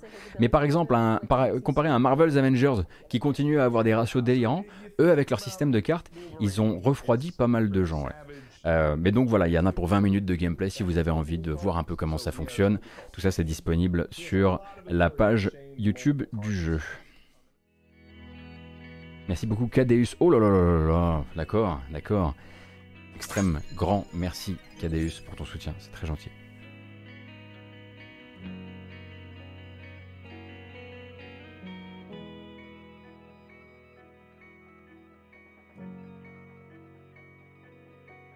En fait, ça change rien les cartes par rapport à XCOM. Bah si, Kedalon, parce qu'en fait, ça va faire que, en gros, enfin, euh, ça va. Hum, j'imagine qu'il va falloir aussi que tu construises ton deck. Donc en fait, tu construiras pas justement ton deck, juste ton deck en mettant différents types d'amis dans ton équipe, mais tu vas aussi faire évoluer tes amis et tu vas débloquer des cartes et des coups et des machins. Oui, c'est une, autre manière de formaliser ce qui aurait pu être dans des skill trees, on l'imagine aussi. Mais eux, ils avaient envie de partir sur un système de cartes, j'imagine parce qu'ils imaginent que c'est sexy pour une partie du, public.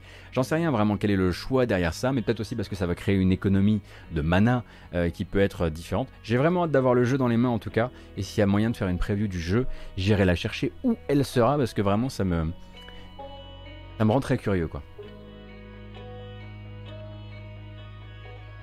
On ne sait pas comment si on doit construire son build, si les cartes sont fixes, aucune strat, mais on imagine que non quand même. A priori, tu construiras en tout cas minimum ton build, puisque dans la partie narration du jeu, tu seras amené parfois aussi à créer des discussions entre tes, personnages. Et quand tu crées des discussions entre tes personnages, si tu fais monter euh, des, des niveaux de relations, tu vas débloquer de nouvelles cartes euh, lié euh, à la présence du personnage dans ton équipe. Donc déjà, il y a moyen de faire évoluer ton deck d'une mini manière. Est-ce qu'après tu vas pouvoir retirer et remplacer des cartes? Ça, euh, j'imagine qu'ils le, qu'ils le détailleront un peu plus tard. Merci beaucoup, Poisson, c'est très gentil. Et merci beaucoup, l'illustre anonyme.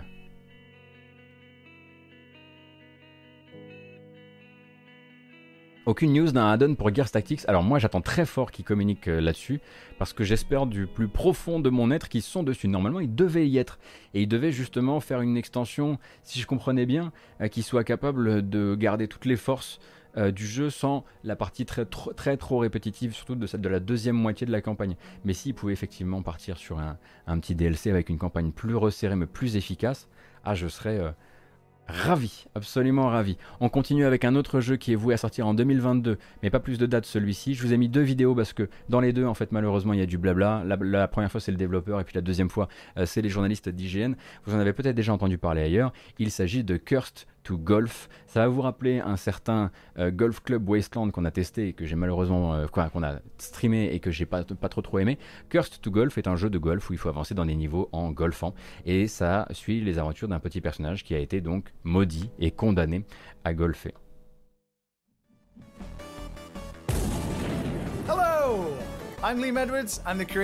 Alors lui c'est pas le héros du jeu, hein. c'est le développeur.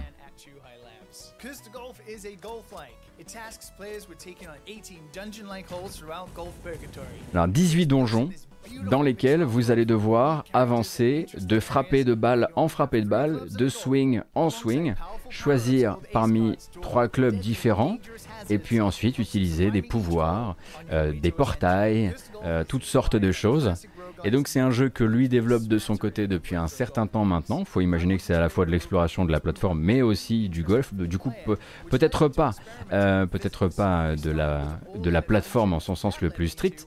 Et donc vous avez cette cette euh, bande annonce qui est sortie.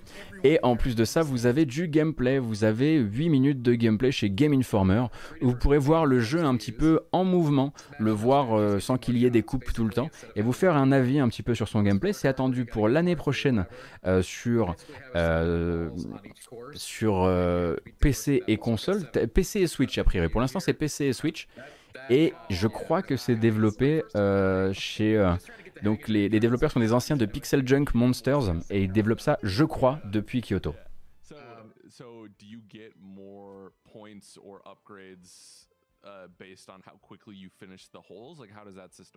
Alors moi je suis d'accord avec vous, il n'y a rien qui me rend plus ouf qu'une UI qui utilise des trucs euh, vectoriels en pixel perfect quand le reste est en simili pixel art. Donc au niveau de l'interface, effectivement, elle n'est pas hyper, hyper, on va dire, euh, cohérente par rapport à ce qu'on voit. Même les petites, voilà, les petites cartes là, les petites, euh, elles sont, voilà, ça aurait pu être des jolis sprites mais ils en ont décidé autrement. Bon, peut-être aussi pour des, pour des facilités de production, peut-être parce qu'ils sont pas beaucoup. Bref, c'est pas ça qui va ruiner le jeu évidemment. Et donc 2022 pour Cursed to Golf, attendu sur PC et Switch. Est-ce qu'on parle de Céleste? Céleste a ça aussi?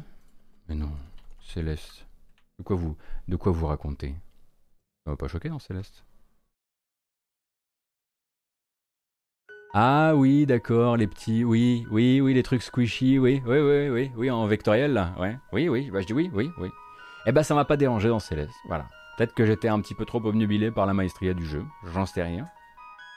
Euh, et la carte en 3D, mais la carte en 3D, j'ai trouvé que c'était un joli, euh, c'était un joli twist en revanche. Comme quoi, ça peut en être un. Donc on verra sur, euh, on verra sur, euh, il faudra le voir porter, comme on dit, et voir euh, ce que ça donnera dans, dans to Golf. Alors c'était ma dernière bonne annonce du matin. Il y en a une dernière que j'aimerais vous montrer. C'est plus en fait, on va la passer celle-ci dans les recos. dans les recos, donc une démo. Ça fait longtemps que je vous ai pas recommandé une démo jouable dès maintenant. Peut-être que vous avez vu mon tweet si vous avez le malheur de me suivre sur Twitter, que j'ai tweeté ça hier soir. Le jeu s'appelle Abris et Abris est une sorte de Besiege où vous allez construire des immenses machines de chantier dans le but d'abattre d'immenses structures. C'est un jeu qui, euh, dont le pitch c'est construire pour détruire. Attention, toute la physique du jeu et tous les effets de destruction du jeu ont l'air maboule. Je ne sais pas comment ça tourne sur nos PC parce que ça a l'air d'être assez gourmand quand même. Et la démo est disponible dès à présent.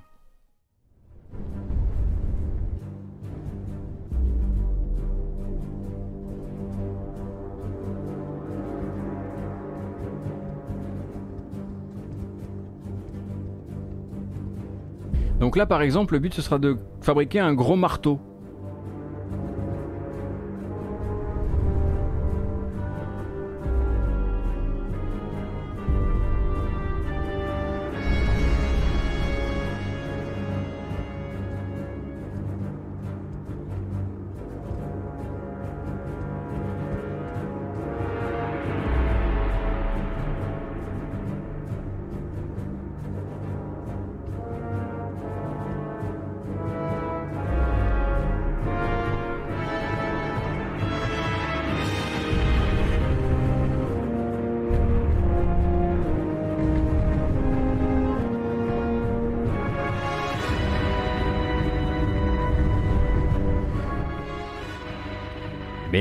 vous savez bien ce que c'est que la musique. Ce sont les planètes de Gustav Holst, c'est la planète Mars. Ça a inspiré Star Wars. Ça a effectivement inspiré Koji Kondo pour le thème de Bowser aussi. Ça a inspiré un quart de la musique classique moderne.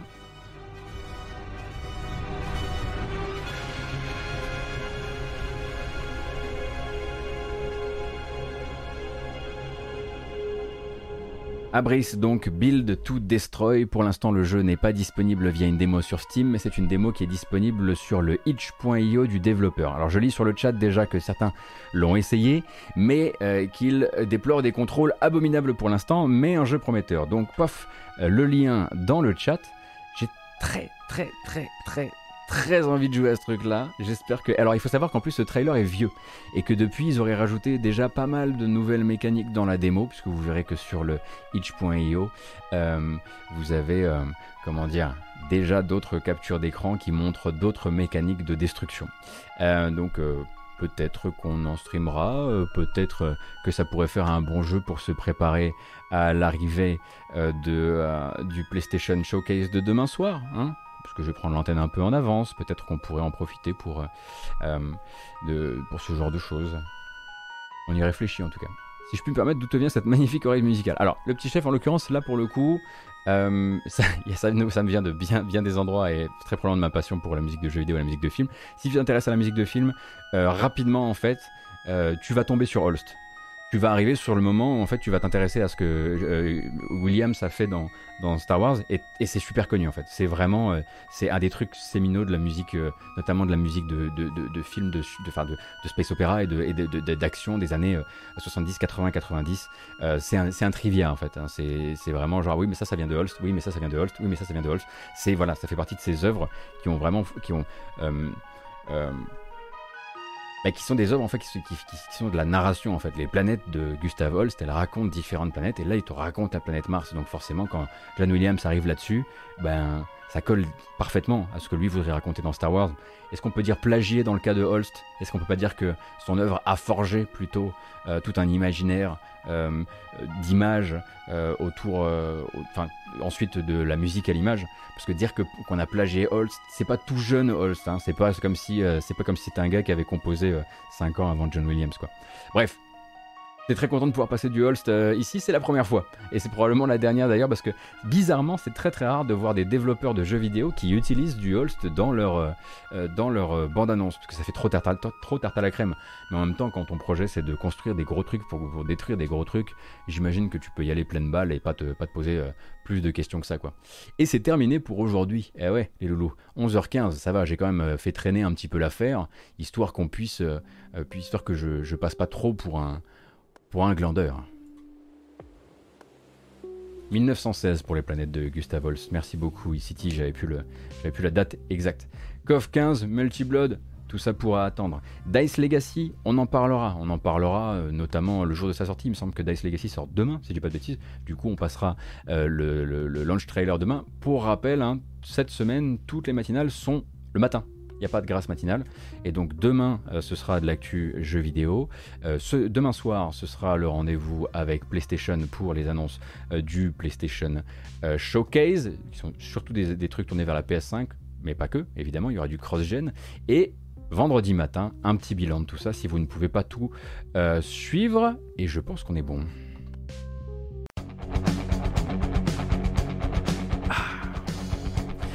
C'est donc officiellement terminé. Merci beaucoup d'avoir été là pour une matinale de plus. Pas facile celle-ci, pas joyeuse. Sujet, on va dire, euh, épineux sur sujet épineux mais nécessaire en ce qui me concerne, en tout cas tel que je vois les choses.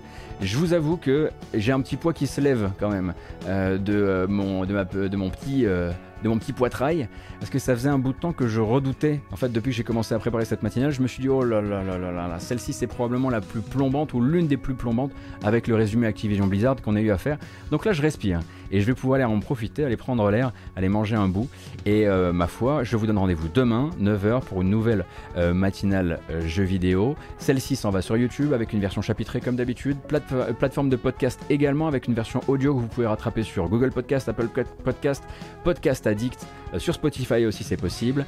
Merci beaucoup pour votre soutien, merci pour les follow. N'hésitez pas à également follow la chaîne YouTube.